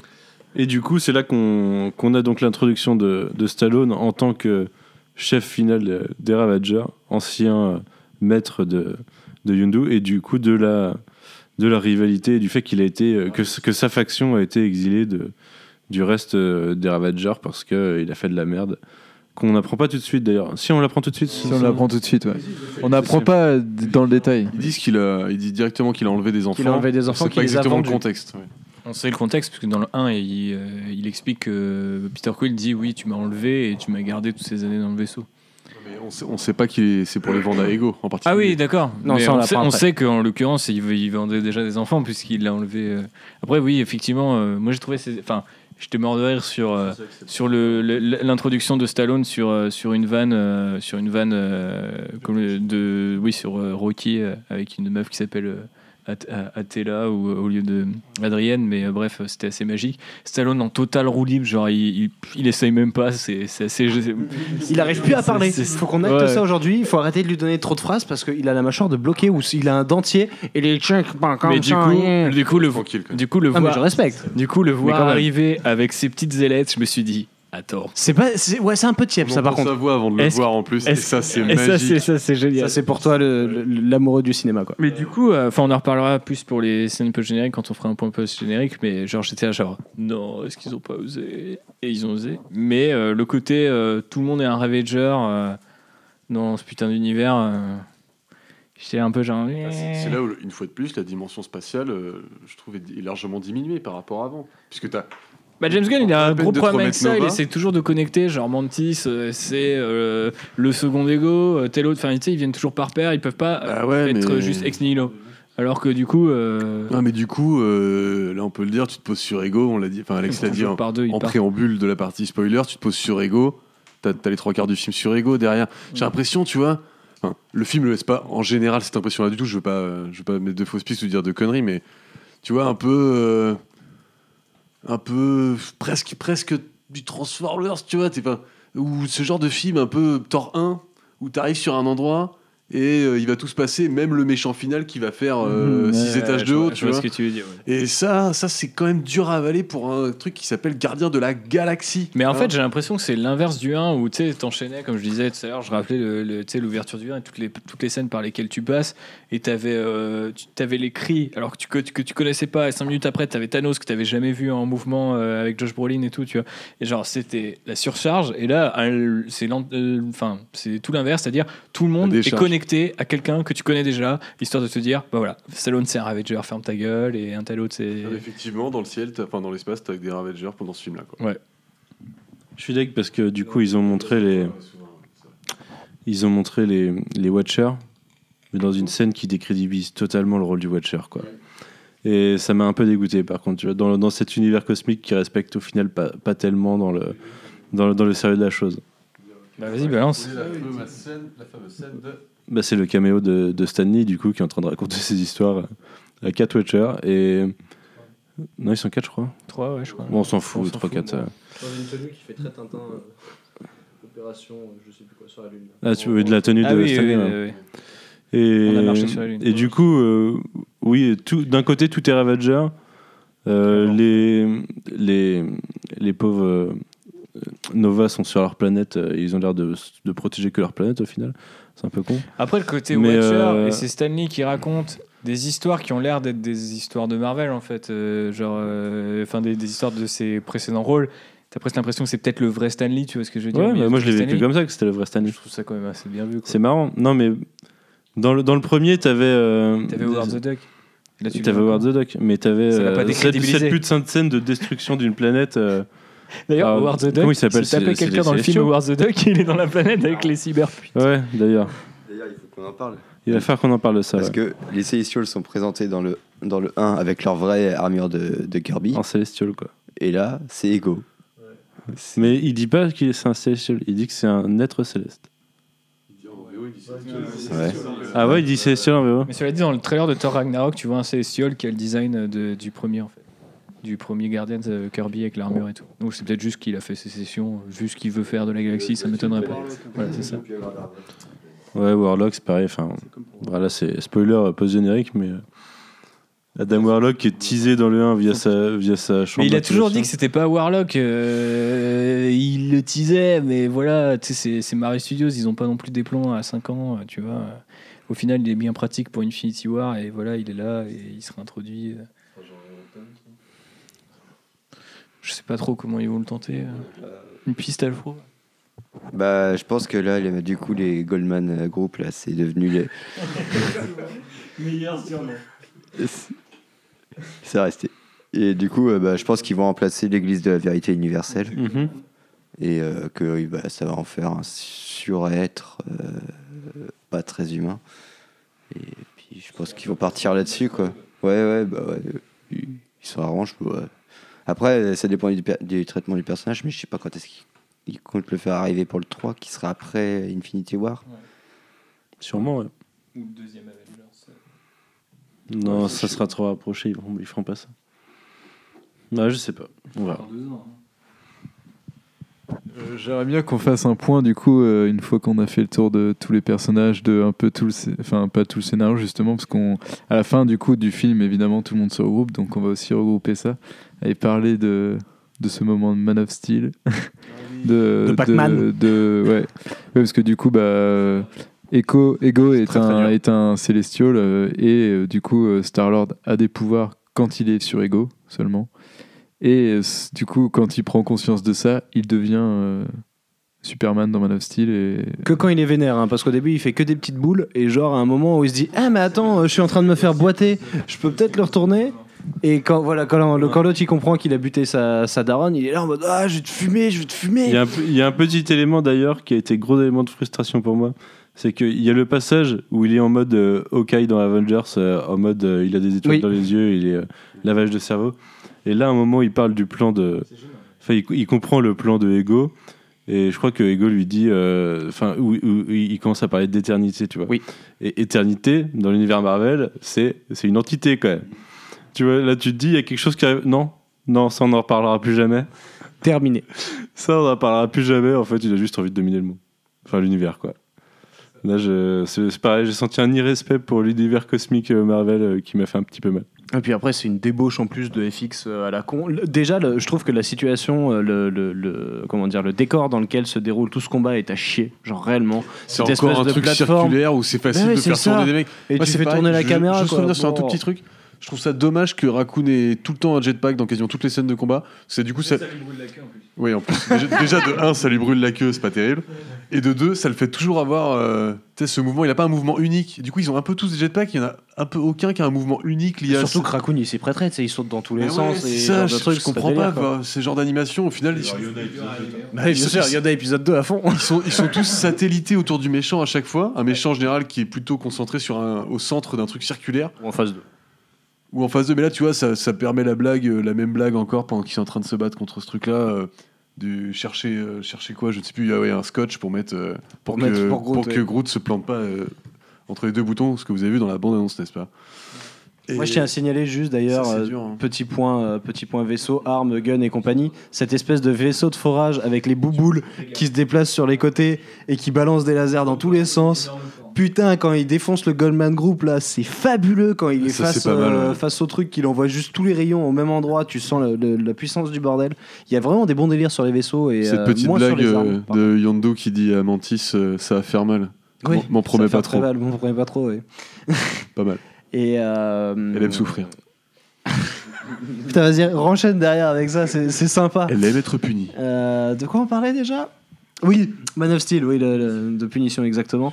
Euh, c'est une punition visuelle, hein, tant qu'on y est, euh, parce que euh, ce, ce, ce dernier tiers fait très boss final de jeu vidéo où tu as plein d'étapes différentes qu'il faut compléter pour avoir l'objectif final. Mais au ça milieu, il y a Pac-Man. des formes qui ont changé et il y a Pac-Man au milieu. Putain, Pac-Man, moi, ça m'a tellement sorti du film. C'est genre, déjà, il t'en parle avant, donc je me dis, putain, le mec, il fait une réfé- référence à Pac-Man. Non, ah, Ouais, moi, j'avais tiqué aimé, sur la blague quand Quand même. il dit euh, je ferai n'importe quoi, en gros il dit Pac-Man un autre C'est là j'étais. I'm gonna build pars. Shit. J'étais, j'ai euh, some shit. Genre j'étais, en mode some weird shit, c'est ça. Some Some weird shit. shit, j'étais mort moi. Je me suis dit genre je le vois bien en train de faire du Jason Pollock version euh, planète gi- gigantesque. Tu vois, là, quand il- ce dialogue-là, par exemple, pour moi, c'est du bon. C'est Chris Pratt qui fait. euh, qui, est, qui est dans son état les- naturel, tu vois. C'est le genre de truc où- qu'il fait naturellement et ça te fait marrer. Pourtant, c'est pas un truc de ouf, mais il- des Ouais. fois, il a, tu vois, il est certain naturel dans, le, dans le fait de sortir des trucs. Mais le, le Pac-Man, horrible. Et aussi, j'aimerais bien parler des blobs, du coup, quand, quand Ego essaye de prendre. Ouais, je vais appeler ça les blobs. Quand il essaye de prendre contrôle des planètes. où t'as un effet Ah, visuel putain, vrai dégueulasse de de, blob bleu là, qui s'étend et qui s'arrête et qui s'étend. Filmé et qui par s'arrête. euh, la quatrième équipe euh, du film euh, entre deux épisodes de Agents of Shield. quoi. Ouais, qui... Ah ouais, ouais, c'est ça. Ouais, J'ai j'ai vraiment eu ce- cet effet, euh, c'est Agents of Shield, et derrière, en plus, il y a des, euh, il y a des plans quand ils sont dans Bah, la. Par contre, c'est pour set up un, un, un, un plot d'Agents of Shield la saison prochaine. non, Ah mec, ça parce se passe que dans le passé. Agents of Shield, enfin, la, télé, ils ont totalement oublié maintenant les liens avec le cinéma, tu Ok. vois. Ils font exprès de plus le faire. Et euh, Moi, moi j'ai pas suivi. J'ai pas suivi, j'avoue. Et en plus, ce, ce plan dégueulasse arrive avant des plans, des plans où ils sont sur leur, euh, sur leur rocher là, où tu vois totalement que c'est des, enfin, que c'est des incrustes dégueulasses. Déjà que je trouve que quand ils arrivent dans leur, euh, dans leur petite plateforme qui vole en sortant du vaisseau d'ego jusqu'à la- dur, je trouve qu'il y avait, il y avait de l'insert dégueulasse à certains, à- sur certains moments. Mais là, euh, là, quand ils sont sur leur truc, euh, où ils vont faire leur, euh, leur, euh, travelling à la euh, Avengers de on est tous en rond, on se met bien en, Le en mode côté, équipe. le côté rocher, le cerveau moche, euh, l'é- l'énergie bleue, t'as vu ça 100 fois, le truc on Puis dirait un bloc le de fait Lego. que du coup le mec c'est un célestial et quand il forme des espèces de tentacules mélangés de son énergie et de la roche, peu importe que la flèche de Yandu, les munitions de leur euh, flingue, tout ça, tout peut les casser. Et ça, tu te dis, bon, euh, il devrait pas être dépassé par ce truc-là un petit peu, donc, normalement, tu vois. En fait, c'est juste une face les Sarbib et d'une autre Oui, voilà, façon, c'est ça, quoi. exactement, avec un laser géant. à la Tout fin. simplement, voilà. ouais. Ça, on s'emmerde pas, quoi. Bah, et puis nous, on s'emmerde par contre. Oui, c'est vrai. c'est vrai qu'on s'est un peu emmerdé sur cette scène. Euh, mais après, il y a une scène quand même euh, bah, qui est une des meilleures scènes du film, je pense, qui est la, la scène de, de, des funérailles de Yondu, qui est le meilleur personnage du film, évidemment. D'ailleurs, euh, qui se sacrifie dans une scène qui est déjà aussi dans le 1 quand il sauve Gamora Star-Lord avec son casque. Effectivement, c'est exactement la même scène. J'étais un peu en mode, c'est pas mal, mais on a déjà vu. Ouais, bah, ça faisait surtout chier en fait de voir Yondu partir. Ah, mais la petite originalité euh, de l'espèce de- d'incinérateur de l'espace où le mec il est dispatché en petites particules de toutes les couleurs derrière. C'est joli. C'est plutôt joli qui forme une flèche avec euh, justement euh, tous les mecs qui sont venus lui rendre hommage et qui font péter les feux d'artifice. Et là, t'as euh, Dont Stallone. qui est ça de retour. fourmille de caméos dans tous les sens. Tiens, t'en veux, t'en veux encore, il y en a partout. Il y a, Michel Yeo et Ving Rhames à ce moment-là. Tranquille. Et des petits martiens très stylés. Euh, du côté de, de Stallone, le- le- l'espèce de, de mon... Non, pas le mec en cristal, le mec euh, qui fait des... Le rouge, qui fait un espèce de, de symbole lumineux où tu sais pas trop si c'est euh, de la magie ou non. C'est en post-gène, ouais, pardon. C'est un genre de naga. C'est très très beau ça. Ça vient de me faire penser à un truc dont j'ai l'impression qu'on n'a pas parlé sur Yondu, c'est la. C'est la. Non, la. la rébellion qui mène à un des trucs les plus dark du MCU, je trouve jusque-là. Le... Toute la moitié de l'équipe qui se fait airlocks. C'est hyper malsain ça. Quand ils Et, sont derrière la et vitre, après, euh, après Sean Gunn- le personnage de Sean Gunn, quand il revient en mode. euh, ils ont buté tous mes potes, quoi. c'est hyper. J'ai trouvé ça hyper dark dans un film euh, qui est hyper Disney à côté, quoi. Ah, c'est Taserface, mec. Euh, Là, parce que tu vois, ils sont en train d'airlock un mec, et là, t'as le plan sur le côté où ils ont, ils ont, ils ont airlock la moitié, de, la moitié du, du vaisseau. Quoi. Bon, très bien. Ça passe. Après, oui, c'est totalement désamorcé par le euh, C'est une scène assez graphique au final. Euh, je pense qu'on va, on peut passer aux scènes euh, post-génériques qui sont au nombre de 5. Il n'y a aucune scène euh, qui fait avancer la mythologie du MCU. Ouais. Non, il y en a 5. Parce que t'as la première qui commence direct à la fin de Alors du coup, il y a celle de Sean Gunn qui s'entraîne à siffler avec la flèche. Qui le met dans, la, dans Drax. Il y a Teenage Groot. Oui. Il y a Adam Warlock, qui est la dernière. Les gardiens originaux. Et il y en a une autre. Et Stanley. Et Stanley, effectivement, voilà, c'est ça. Du coup, il y a Re les, les Watchers avec euh, Stanley qui, du coup, le laisse sur, euh, sur, son caillou. sur son caillou, ouais. Et d'ailleurs, euh, c'est peut-être le teasing de. Ils vont voir quelque chose qui va se passer sur la Terre à ce moment-là, tu vois. Parce que normalement, ils vont voir les événements importants euh, qui marquent l'univers. Mais Du coup, c'est là où je trouve c'est un peu méta d'ailleurs. c'est qu'il y a quelque chose d'important. un peu méta bien que ce soit Stanley qui soit avec les Watchers, parce qu'en final, tu vois, Stanley, créateur de, enfin, créateur de, de beaucoup de persos euh, de l'univers. euh, Ouais, vous en avez parlé, mais on n'avait pas dit la méta blague. on n'avait pas, on n'avait pas expliqué. Si, vous aviez expliqué la méta blague? Ouais, bah j'avais décroché. Euh, Clairement, je n'écoute pas tout ce que tu dis. Euh, et du coup, euh, je voulais parler notamment de la scène de Ado Groot, de Teenage Groot, qui est pour le coup, tu vois, un truc qui m'a fait barrer aussi. Même si euh, je trouve que c'est un peu forcing, mais en même temps, C'est le genre de blague, tu vois, que sur la trilogie, je trouve que ça fonctionne pas mal.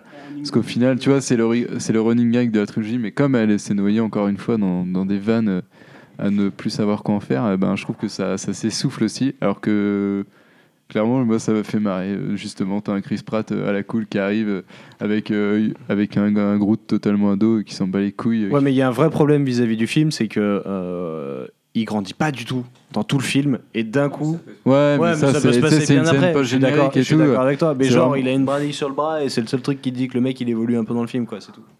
Ouais, ouais, c'est surtout pour parce faire. que euh, ça le film se passe trois ans av- avant Infinity War et du coup là c'est euh, globalement t'es juste avant Infinity War quand t'es- Ouais, et du coup, ça veut dire, ça se trouve, pendant Ou au Infinity milieu, tu War, vois. il y aura Et Ado où- Groot. et, et une fois que j'ai vu Baby, Baby Groot, au final, tu vois, j'étais pas trop chaud pour Baby Groot. C'est un des trucs euh, qui m'avait moyen chauffé. Et je trouve que ça marche plutôt bien. Il est assez La scène où rigolo il et vomit, tout. sans La aucune scène où il expression, vomit, c'est ça, ouvrir exceptionnel. la bouche.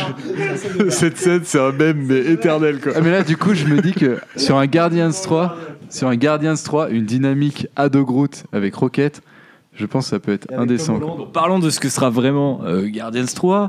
Euh, Allez, cette scène post-générique avec Stallone, qui est du coup est Starhawk. Faisons des pronostics. Et Michel Yeo, et donc qui sont euh, euh, maire, de, Mar- maire de Martinex et tous les gardiens de la galaxie originaux qui apparaissent là comme a priori du coup des braqueurs de banque galactiques par rapport à ce que dit Stallone.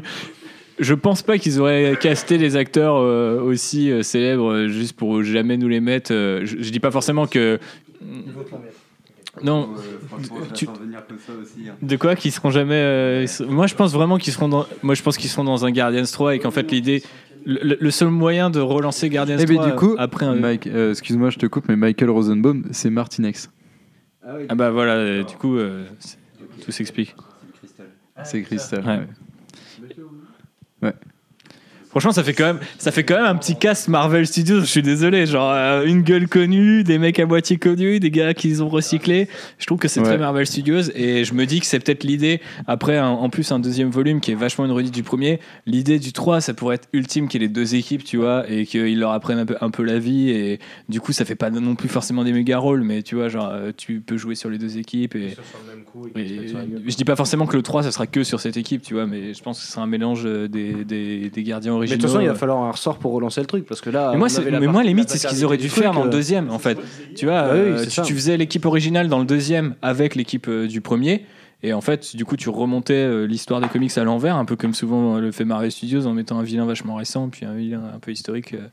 Genre Spider, enfin, Vautour Spider-Man, euh, c'est l'exemple le plus récent, mais du coup, je trouve ça, enfin, j'aurais trouvé ça hyper euh, intelligent de la part de James Gunn de se dire, bah, euh, en fait, le truc, c'est ce qui, a marché, c'est que c'était complètement dingue de se dire qu'un raton laveur qui parle et un, arbre vivant seraient des héros. Un mec en glace, euh, Stallone, et euh, un type qui communique avec euh, des rayons de lumière, c'est tout aussi barré. Et ils auraient, je pense, monté d'un cran plutôt que de monter d'un demi-cran et, encore même pas sur ce, on va dire, de 25% sur ce, sur ce, sur ce deuxième opus. Et je vois très bien dans le troisième opus dire, bah, en fait, le seul moyen de faire plus weird, c'est de taper euh, une équipe euh, qui est encore plus obscure, qui est euh, l'équipe originale, quoi. Et qui est pas du tout cinématographique à la base. Et pourtant, quand tu les vois tous comme ça, avec la petite gueule de, de, de- Stallone et ses petites ailes, plutôt que d'avoir des grandes ailes, euh, tu peux imaginer qu'ils vont les déployer et qu'il aura un autre costume par la suite. euh, J'étais là en mode genre, c'est quand même un tout petit peu putain de stylé d'avoir mis euh, les putains de gardiens euh, originaux dans le, dans le film. Enfin, c'est le truc qui me fait espérer à fond. C'est là où je me suis dit, genre, ils sont super forts, genre, personne n'a capté autour de moi qui c'est dans la salle, et moi je suis là, genre, Ah, vas-y, fais-moi un film sur eux, s'il te plaît. Alors que sans doute pas, mais. Enfin, non, j'y j'y crois, j'y crois. J'y crois à 75%. Mais il y a un truc dont on parlait hier, euh, t'étais le seul à pas être là du coup. Bah non, on m'a C'est, pas invité, euh, donc. c'est la- C'était une crainte, une crainte sur Guardians 3 dans le sens où euh, il y a besoin d'une évolution dans une trilogie et là euh, et on se demandait si le 2 allait vraiment faire évoluer l'équipe. C'est là que Et tous pour les moi, qui ont dit que ça c'était fait- l'Empire contre-attaque de Guardian of the Galaxy, genre, euh, rentrez chez vous, quoi. Pour moi, ça fait évoluer les personnages individuellement, mais en tant qu'équipe, ça les fait vraiment pas évoluer. Limite, on a l'impression qu'ils se rendent compte qu'ils sont une famille, mais ils s'en sont rendus compte à la fin du 1 Famille. déjà, tu vois. Tu sais, c'est comme Fast and Furious, à chaque fin de chaque film, ils se rendent compte que c'est une famille. Mais oui, mais du coup, le, Barbucks le- aussi. le statu quo de l'équipe, Corona. à part le fait qu'il y ait Mantis et Nebula en mode euh, si tu veux, tu viens, tu vois, et ben il a pas, il a pas changé quoi. Et, et j'ai aucune idée de ce qu'ils peuvent vouloir faire avec. Non, non. non. Meilleur fanfic. Charlie je vais te rendre Hunnam le dans micro parce Fast que and ça parle. Furious. Oui. Ah, Jay, on, a- on tient un putain de truc. En méchante, c'est trop cérébral et tout. Calmez-vous, calmez-vous, monsieur. Il s'il vous frappe des pare-brises. Euh, je pense qu'on a fait le tour euh, d'à peu près tout. Pendant que, ouais, il serait temps de faire une note. Est-ce que Ah tu. non, on n'a pas fait le tour d'un truc. Il faut absolument que si vous avez vu Thanos dans le film, Ah oui, oui, oui. il, il faut le spot, il faut, me, il faut le mettre en commentaire ou il faut le en link sur commentaire. Twitter. Parce que je suis vraiment persuadé qu'à un moment où il y a les 700 sauts, et d'ailleurs, effet cartoon marrant avec les yeux de Rocket Raccoon et tout, moi j'étais mort. Euh, il y a vraiment un plan un moment où c'est une espèce de lune, le vaisseau rentre par la gauche et sort par la droite du plan, et en fait euh, on voit la, la surface de la lune, des types qui se battent, et il y a très clairement un mec qui avait silhouette assez colossale et une armure dorée. Donc ça peut être tout et n'importe quoi, et il était plutôt dos en train de se fighter. Mais l'armure dorée et la silhouette colossale m'ont peut-être fait dire que tiens, ça pourrait être rigolo de se dire que Thanos il est en train de fracasser deux types comme ça. Et c'est juste le petit clin d'œil pour dire vous vouliez Thanos, il y avait Thanos dans le 1, regardez, il est dans le 2 si vous le regardez bien. Et on sait que James Gunn il aime placer un maximum d'easter eggs euh, ça et là. Donc euh, je sais que ça fait un peu euh, Thanos is Dormammu et ce genre de choses, mais je suis assez persuadé de l'avoir vu. On va dire à 25%. Mais du coup, tu, me permets de rebondir sur un truc que je, je crois que j'ai juste lâché en off tout à l'heure. Ce système de saut, pour moi, c'est la fainéantise absolue. Et dans un truc où tu es censé euh, naviguer dans l'espace et avoir des distances, tu vois, avoir une notion de. euh, à un moment, s'ils veulent rejoindre la Terre parce que c'est la merde, euh, ça peut leur prendre trois mois, tu vois. C'est Bah là, le- non, ils font des putains de sauts. C'est le deuxième plan un peu cartoon, euh, comme dans la forêt, là, où justement, où il saute entre les planètes et que tu vois 3-4 planètes. Et moi, Oui, c'est- non, mais visuellement, ça donne des trucs. Mais je trouve que c'est une fainéantise absolue sur les déplacements dans l'espace. Mm. C'est euh, c'est c'est ton relais qui t'emmène où tu veux, tu vois. Est-ce qu'on c'est- s'en branle pas un peu Ah non. Enfin, non, je sais Euh, pas. et est-ce qu'il n'y a pas une trilogie qui dit j'ai fait le truc en 12 parsecs Non. Tu vois, non mais clic c'est une, une, une mesure marine aussi. hein. Enfin genre c'est genre Mais ça. c'est- mais parsec, c'est. Non mais ce que je veux dire c'est que ce que je veux dire avec les parsecs c'est que voilà le mec il, name drop un truc tu t'en branles. Franchement euh, tu comprends vaguement que c'est espèce de de trous dans l'espace dans lesquels il passe et puis et puis c'est amusant et puis tu t'en fous c'est pas de la putain de hard science Manu quoi. Toi, Manu, Tu sais, t'as Marvel Studios qui pose ta bite sur l'épaule de Manu, genre Allez Laisse-toi faire, putain Non, mais moi j'aimerais savoir comment ça fonctionne les maisons Je veux pas savoir comment ça fonctionne. Pour moi, c'est juste feignant dans le dans l'idée qu'il n'y a plus besoin de déplacement dans l'espace. Limite, ils mettent des téléporteurs sur toutes les planètes et c'est bon, quoi. Enfin, c'est le cas. C'est déjà le cas dans le premier, c'est le cas dans, dans Thor. euh, il se téléporte aussi. euh, Enfin, tu vois. Oui, mais Oui, mais c'est le Bifrost. Là, je Bah, il, il t'explique pas comment ça fonctionne. Il dit juste c'est la route arc-en-ciel des, des Asgardiens. Et voilà.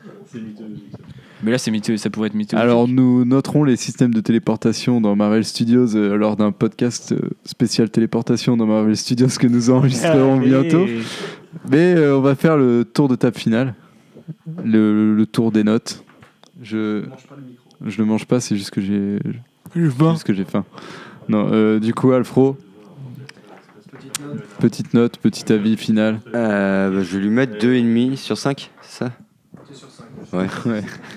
Je vais lui mettre 2,5 parce que malgré tout ce qu'on a dit qui fait que c'est pas un bon film, et, et du coup, euh, bah, ouais, clairement, c'est pas un bon film. Mais euh, si on arrive à se dégager de la globalité du truc, bah, il y a, on a cité quand même énormément de trucs qui nous ont fait kiffer. Et euh, je pense qu'il il s'en dégage quand même vachement une, une bonne vibe de ce film au final, euh, si on, on s'acharne pas à le critiquer. Et euh, parce que bah ouais, c'est ça reste. euh, mais non, mais ça reste voilà, ça, ça reste un produit Marvel Studios. Mais euh, le truc c'est que euh, James Gunn, je pense qu'il a vraiment essayé de faire un truc euh, qui lui plaît à lui, qui est, qui est censé donc du plaire, euh, du coup plaire. euh, euh, trois personnes. bah, c'est- il a fait plaisir à trois personnes. Non, mais. euh, C'est beau, putain. Ouais, mais du coup, euh, je sais pas, c'est un peu genre le... chaque réalisateur sort d'un film, même si c'est une bouse, en disant bah ça m'a plu ce que j'ai fait. Ouais, Non, c'est ça pas, devrait plaire. c'est pas ce que je veux dire non plus. voilà. Non, parce que le film est cohérent. euh, Le film est cohérent avec lui-même. Toi, c'est pas, c'est pas une erreur industrielle comme BVS Ouais, ouais, ou suis euh, d'accord, bien Squad, sûr, bien sûr. comme Age of Ultron. Quoi? Mais, mais non, mais ouais. Mais si, Age of Ultron, c'est une erreur industrielle. Non, non, il, non, il y a des gros problèmes de montage, il y a des gros problèmes. euh, enfin bref, C'est- ça n'a rien à voir avec un Guardians 2 qui. euh, bah, ah oui, pardon. Oui, c'est. Un bel effort d'ailleurs. Toute la soirée, c'est incroyable. Et, et du coup, euh, tout ça pour dire que euh, le film, bah, il est, il- je le trouve plutôt honnête. Il est, il est mal rythmé, il est, il est chiant. Les persos, ils n'évoluent pas bah, d'un film sur l'autre. Et ça veut dire que le 3, euh, bah, si, euh, si les persos euh, continuent toujours pas d'avancer, bah, ça va être la trilogie la plus chiante du monde. Mais euh, le film, il, il est marrant, quoi. Dans, dans un certain point. Voilà, donc deux et demi, euh, je trouve ça honnête. République. Bah, moi, je vais mettre. euh, J'avais deux et demi aussi pour. euh, non, non, le quatre et demi, c'est fini. Euh, du coup, ouais, je pense. j'hés- J'hésiterais, en- entre deux et demi et 3 mais j'ai trouvé qu'il était moins bien rythmé que les deux derniers Marvel Studios, euh, auxquels j'aurais mis plutôt 3 Donc, euh, du coup, c'est plutôt un, un deux et demi. Je suis pas sûr que ce soit un film euh, super euh, honnête parce qu'honnêtement, je trouve que la première partie c'est un peu la flemme quoi. C'est vraiment euh, James Gunn qui réécrit le premier film avant de se dire ah putain, faut que je trouve une autre idée. Et j'ai un peu l'impression parce qu'il a eu du mal à démarrer son scénario, qui avait pourtant une idée centrale autour de la paternité de Star Lord qui aurait pu être traitée de, de plein de manières différentes et d'ailleurs qui aurait pu être traité comme dans les comics avec Spartax et ce genre de trucs et qui est tout aussi intéressant dans les comics. Je vous invite à la découvrir. Je me demande pourquoi ils ont pas, il a voulu partir dans ce délire euh, qui fait que du coup Star Lord à la fin euh, c'est c'est Kal-El quoi. Mais euh, c'est un peu bizarre sur plein de trucs. C'est pas c'est pas c'est pas c'est pas euh, il y a un incident industriel certes mais c'est pas mal décousu sur sur, sur les, blagues sur euh, la mise en scène ce qu'il essaie de raconter. Et bizarrement malgré des débuts euh, hyper laborieux un milieu qui enfin et un final qui est un peu quelconque enfin un troisième acte qui est un peu quelconque il y a toujours des petits moments d'émotion et des personnages de pur comment dire très pur dans l'esprit James Gunn quoi qui, euh, moi, euh, me, plaisent et, m'ont touché euh, dans, ce qu'ils racontent ou, ce qu'ils font dans le film.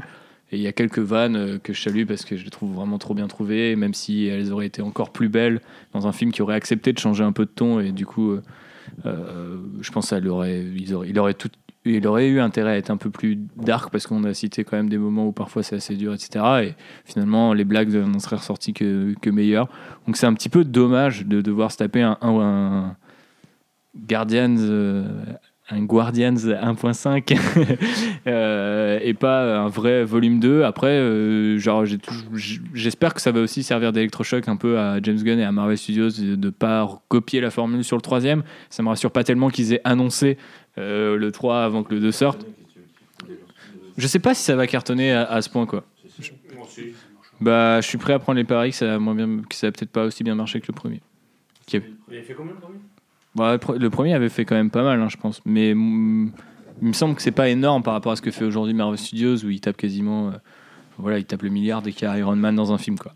Euh, donc là, ce sera pas le cas, par exemple. Mais tout ça pour dire que je voulais pas faire des pronostics box-office, je voulais plutôt faire des pronostics artistiques, et j'aimerais bien notamment l'idée de taper des personnages encore plus weird, qui sont les gardiens originaux, etc. Je pense pour moi, c'est un moyen de réinjecter un peu de folie. Il et... a fait 774 000. 774 millions, il fera sans doute autant, voire voire un peu plus facilement. quoi. C'est vrai. Effectivement, c'est un peu plus bas que j'aurais imaginé. Mais euh, voilà. Du coup, j'ai mis 2,5 et j'espère qu'ils se bougeront un peu plus pour le 3. C'est pas mauvais. J'ai passé un bon moment et tout, mais c'est dommage. C'est frustrant. Manu. Eh bien, écoute, moi, euh, moi, j'ai pas passé un si bon moment que ça. Je me suis vraiment ennuyé à certains moments et il y a vraiment beaucoup d'éléments qui m'ont chagriné. Ce qui est bizarre, c'est que je me retrouve quand même à 2,5 parce que je trouve qu'il y a des bons points et je trouve qu'au final, il est moyen moins. C'est ce qu'on ce qu'on s'est dit avec Jay en sortant. Il est moyen moins. Ça devrait être un 2,25, tu vois. Ça va finir en 2,5 parce que, parce que pourquoi pas. Enfin, c'est pas comme si le film avait pas d'âme non plus. Euh, J'espère vraiment qu'ils vont essayer de sortir de, de la formule et, j'y crois pas trop. Il mériterait peut-être deux du coup, mais euh, allez, pour, pour l'espoir, je vais essayer deux et demi. Et je sais pas, franchement, euh, je sais pas qu'attendre de la suite. Je, je vais, voir ce que les personnages donnent. Ils auront aucune évolution dans, Infinity War, mais qu'au moins savoir comment ils interagissent avec les autres, comment les groupes se déconstruisent et, comment de nouveaux groupes vont se construire. Euh, si je dois juger juste ce film, euh, c'est vraiment, c'est pas un ennemi, c'est un 1.25 pour moi et je sais, je sais pas quoi dire de plus. Je serais vraiment déçu, vraiment déçu. Jay. Ouais, ouais, bah écoutez, euh, j'étais parti pour mettre euh, deux et demi et en vous entendant et en réfléchissant, je vais mettre un gros 2. Deux bâtards. Parce que, parce que quoi? Parce que si le 1 était une rampe de lancement pour cette euh, nouvelle franchise à travers la franchise, le 2 est un faux plat. Et Dieu sait que c'est ennuyeux, les faux plats. Et euh, je me suis vraiment fait chier, même si en en parlant, effectivement, j'arrive à. Un faux plat, c'est un truc qui est pas du plat, mais un tout petit peu euh, pentu, quoi. vélo. C'est un- C'est un truc de cycliste. Je vois très bien ce que c'est, mais je sais pas pourquoi je pensais à un mec qui fait un plat dans une piscine. Ah, rien à voir. C'est genre, comment tu peux faire un faux plat genre, en fait, Mais un- ça fait un plongeon, peu l'effet euh, l'effet épique euh, et sensationnel d'un plongeon qui est fini par un plat aussi, peut-être, si on veut. Mais bref, ouais, ouais, je suis- je- j'arrive à en détacher quand on discute quelques trucs intéressants. On les, on les a cités, je vais pas répéter. Mais euh, je me souviens très bien le sentiment que j'ai eu il y a deux heures dans la salle de cinéma. Et, euh, et franchement, ça me saoulait. Ça me saoulait. Les, les blagues à la fin, j'avais même plus envie de rigoler, sauf que celles qui étaient effectivement vraiment marrantes. Mais euh, ouais, j'ai trouvé le truc en fait dilué dans un océan de, de ce qu'effectivement, ce que, sans doute James Gunn essayait de ressortir du, du premier. C'est pas comme ça qu'on fait une bonne suite, c'est surtout pas une bonne trilogie. Annoncé en plus, comme disait euh, République, annoncer une trilogie. La trilogie, enfin, fan de Scream, euh, écoutez-moi. Une trilogie, ça répond à des codes hyper particuliers. T'as, des étapes à passer, des trucs hyper importants. Effectivement, euh, si tu fais un et un et demi, bah, euh, le troisième sera pas une trilogie, avec le tout. Donc, euh, donc les gars, réveillez-vous carrément et prenez bon, prenez-vous un bon petit 2. Après, ils peuvent peut-être se rattraper sur le fait que euh, les gardiens, ils seront dans les deux prochains Avengers et qu'au final, ça peut être leurs deux à eux. Quoi, ça tu fera vois. jamais de Guardians 2 un bon film, pour moi. Ah non, non, non, mais ce que je veux dire, c'est que sur le, tu sais, sur le, sur l'arc narratif Ah oui. global de la, de la franchise, on va dire, pas Ouais, forcément ouais, de la trilogie. C'est vrai que ça, ça aide pour pouvoir faire une trilogie, peut-être. Je- J'en suis pas persuadé, mais éventuellement, c'est une idée que je jette comme ça, à la mer. Mais c'est ça aussi qui est con de faire une trilogie et au milieu de cette trilogie, les personnages, tu les vois dans d'autres films. Et du coup, euh, bah, ça te casse, euh, bah non, ça te casse la dynamique de la trilogie. Parce que normalement, ils sont censés évoluer dans, dans une trilogie, c'est c'est un arc, tu vois, global. Et là, du coup, l'arc global, il est pété par un truc où ils vont faire euh, autre chose, tu vois, où tu sais qu'ils peuvent pas évoluer. De toute façon, euh, ils vont plus très longtemps être seuls dans l'univers cosmique, clairement. Enfin, parce que Thor ne les a jamais encore rejoints, mais ça ne saurait tarder, donc. euh, Du coup, on peut pas vraiment parler de trilogie. Non, on pourra vraiment jamais parler de trilogie, effectivement, c'est vrai. Mais de toute façon, pour- avec un 2 comme ça, la trilogie, bon, euh, enfin, tu peux l'avoir comptablement, c'est tout, quoi. Pas dans, pas dans l'effet trilogie, euh, qui est cette grande chose du cinéma qui est possible, n'est-ce pas? Star Wars, n'est-ce pas? Les autres. J'en ai plus d'autres. Scream, il y a- il y a eu un quatrième, mais malheureusement. Tom? Bah du coup, euh, moi je suis pas habitué comme on en parlait là cet après-midi euh, entre nous à la rédac euh, à donner des notes, mais Oui, c'est vrai, je t'ai pris par surprise, du coup, c'est pour ça. de quoi? Je t'ai pris par surprise avec la. Non, non, non, mais ça me rappelle, ça me rappelle la discussion qu'on a eue justement cet après-midi. Mais moi, je vais mettre un. J'hésite entre le 2 et le 2,5 en fait, parce que je trouve que. J'ai envie d'être méchant. mais en même temps, il y a eu des moments. Enfin, il y a des moments que j'ai trouvé plutôt sympas. Euh, notamment tous les, passages qui ressemblaient, enfin, qui m'ont fait penser à des cartoons qui étaient. euh, très graphiques, j'ai trouvé, ça, intéressant. Il y a des propositions de mise en scène aussi, euh, notamment avec Yondu, avec Yondu et Rocket Raccoon qui sont assez intéressantes. Mais, à côté de ça, tout tombe à plat, les blagues tombent à plat, il n'y a pas de scénario. Et euh, c'est pour ça que c'est un peu compliqué euh, de donner une note, mais euh, je pense que je vais donner 2,5. Ça fait la moyenne. Mais, mais c'est un petit 2,5 pour le coup. C'est pas, pas un 2,5 convaincu. Pas très bonne note pour le moment. Thibaut, Billy, Bilux, Bilax, Moi, je vais rehausser un poil. Je vais lui donner 3 dans une Oh. note d'optimisme total. Bon, ça va, ça Il est fait- gentil. Ça fait 12 sur V, c'est pas terrible non plus, c'est un peu au-dessus de la moyenne. Euh, pourquoi? Parce que euh, j'ai trouvé qu'il y avait des bonnes idées, j'ai trouvé qu'il y avait effectivement au niveau de la réelle quelques plans intéressants, il y avait des plans au niveau de la photo aussi euh, qui étaient plutôt pas mal. Euh, Il y a aussi ces quelques passages moi qui m'ont plutôt touché, notamment la relation Yundu-Rocket. Euh, à côté de ça, ça reste un film euh, cousu euh, avec le cul, donc euh, c'est un peu gênant. Euh, Il n'y a pas de, euh, de, de moment épique. En fait, t'as pas ce côté épique, ce côté euh, qui va te transcender, qui va t'emporter, qui va t'emmener un peu au-delà du truc. Il n'y a pas ça. Il y a plus ça dans l'émotion, justement, dans la relation des personnages, notamment du côté euh, du traitement de la, de la paternité. Pardon. Et là, je m'y suis retrouvé justement dans, ce côté-là dans le film. Et c'est des points qui sont euh, rarement abordés euh, de cette manière dans les films de super-héros, donc j'étais content. Je suis aussi content qu'il tombe pas dans l'écueil du film euh, qui va à 100 à l'heure tout le temps. Après, à côté de ça, euh, c'est loin d'être exempt de tout reproche. Euh, Il y a des moments où on se fait chier, il y a effectivement beaucoup trop de vannes, mais ça, c'est le- les nouveaux principes d'envoyer 75 blagues dans un film. Il y en a forcément une petite dizaine qui vont faire mouche. Il y, a, il y a plein de petits trucs comme ça qui restent, qui restent à peaufiner. Effectivement, dans une dynamique de, de trilogie, je pense que c'est euh, c'est un demi-pas et qu'il il va falloir euh, combler un peu les trous avec leur, leur apparition dans, euh, dans les Infinity War. Et, euh, et je suis curieux de voir du coup le 3 s'ils feront le pareil total de balancer euh, Stallone et son équipe pour, euh, pour dynamiter le bordel, mais Non. j'espère. J'espère grandement. Moi, j'aimerais, ju- j'aimerais juste rajouter un truc, en fait, et je crois pas qu'on l'ait évoqué euh, là pendant, pendant le podcast, c'est que le premier, c'était un, un film d'équipe, au final. Mais là, en fait, vu que l'équipe est splittée, c'est pas du tout un film d'équipe. Et pour C'est un coup- film de plus petite équipe.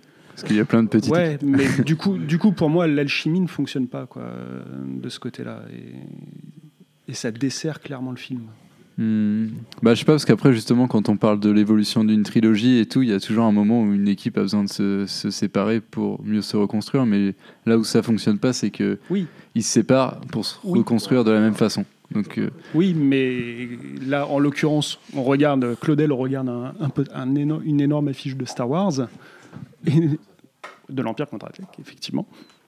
Mais euh, il y a une mythologie dans Star Wars qui est, euh, qui est intégrée. Et Gardien n'a pas encore réussi, pour moi en tout cas, à intégrer une mythologie, justement, depuis le premier. bah, de toute façon, moi, bah, moi, je vais lui mettre deux.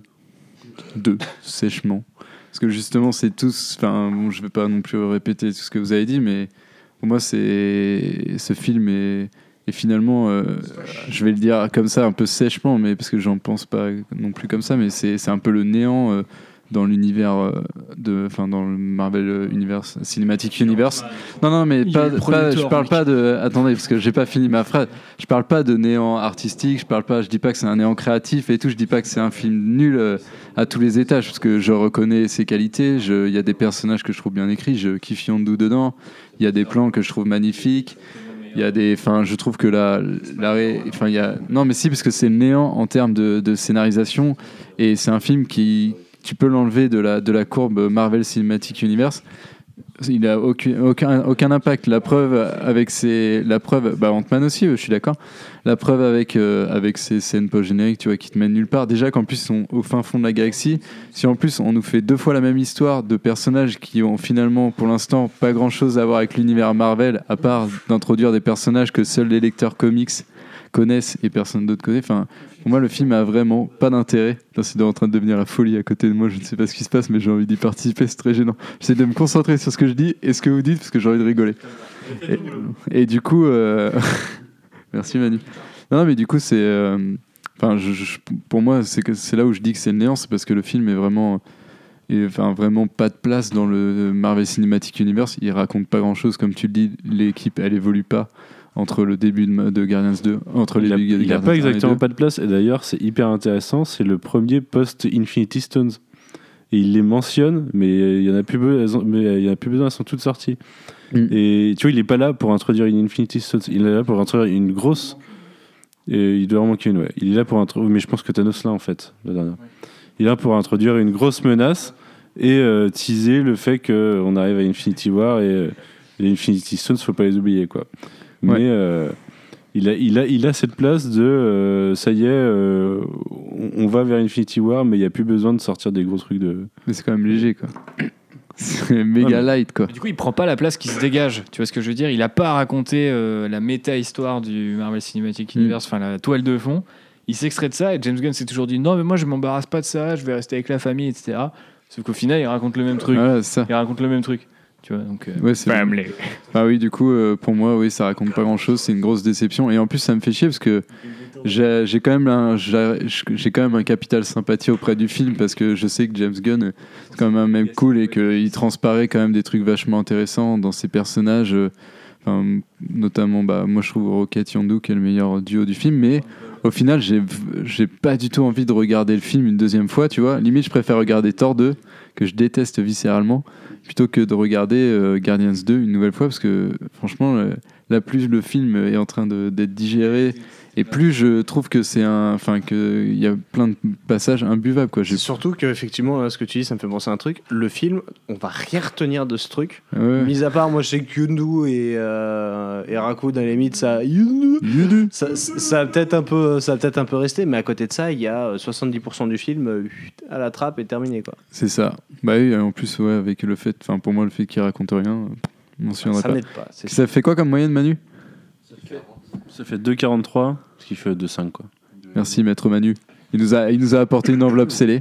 Donc voilà, bah de moyenne pour un film moyen, j'ai envie de, de te dire. 43 t'as dit? J'ai oublié en- instantanément, tu vois. C'est pour te dire mon niveau de fatigue. exactement moyen moins.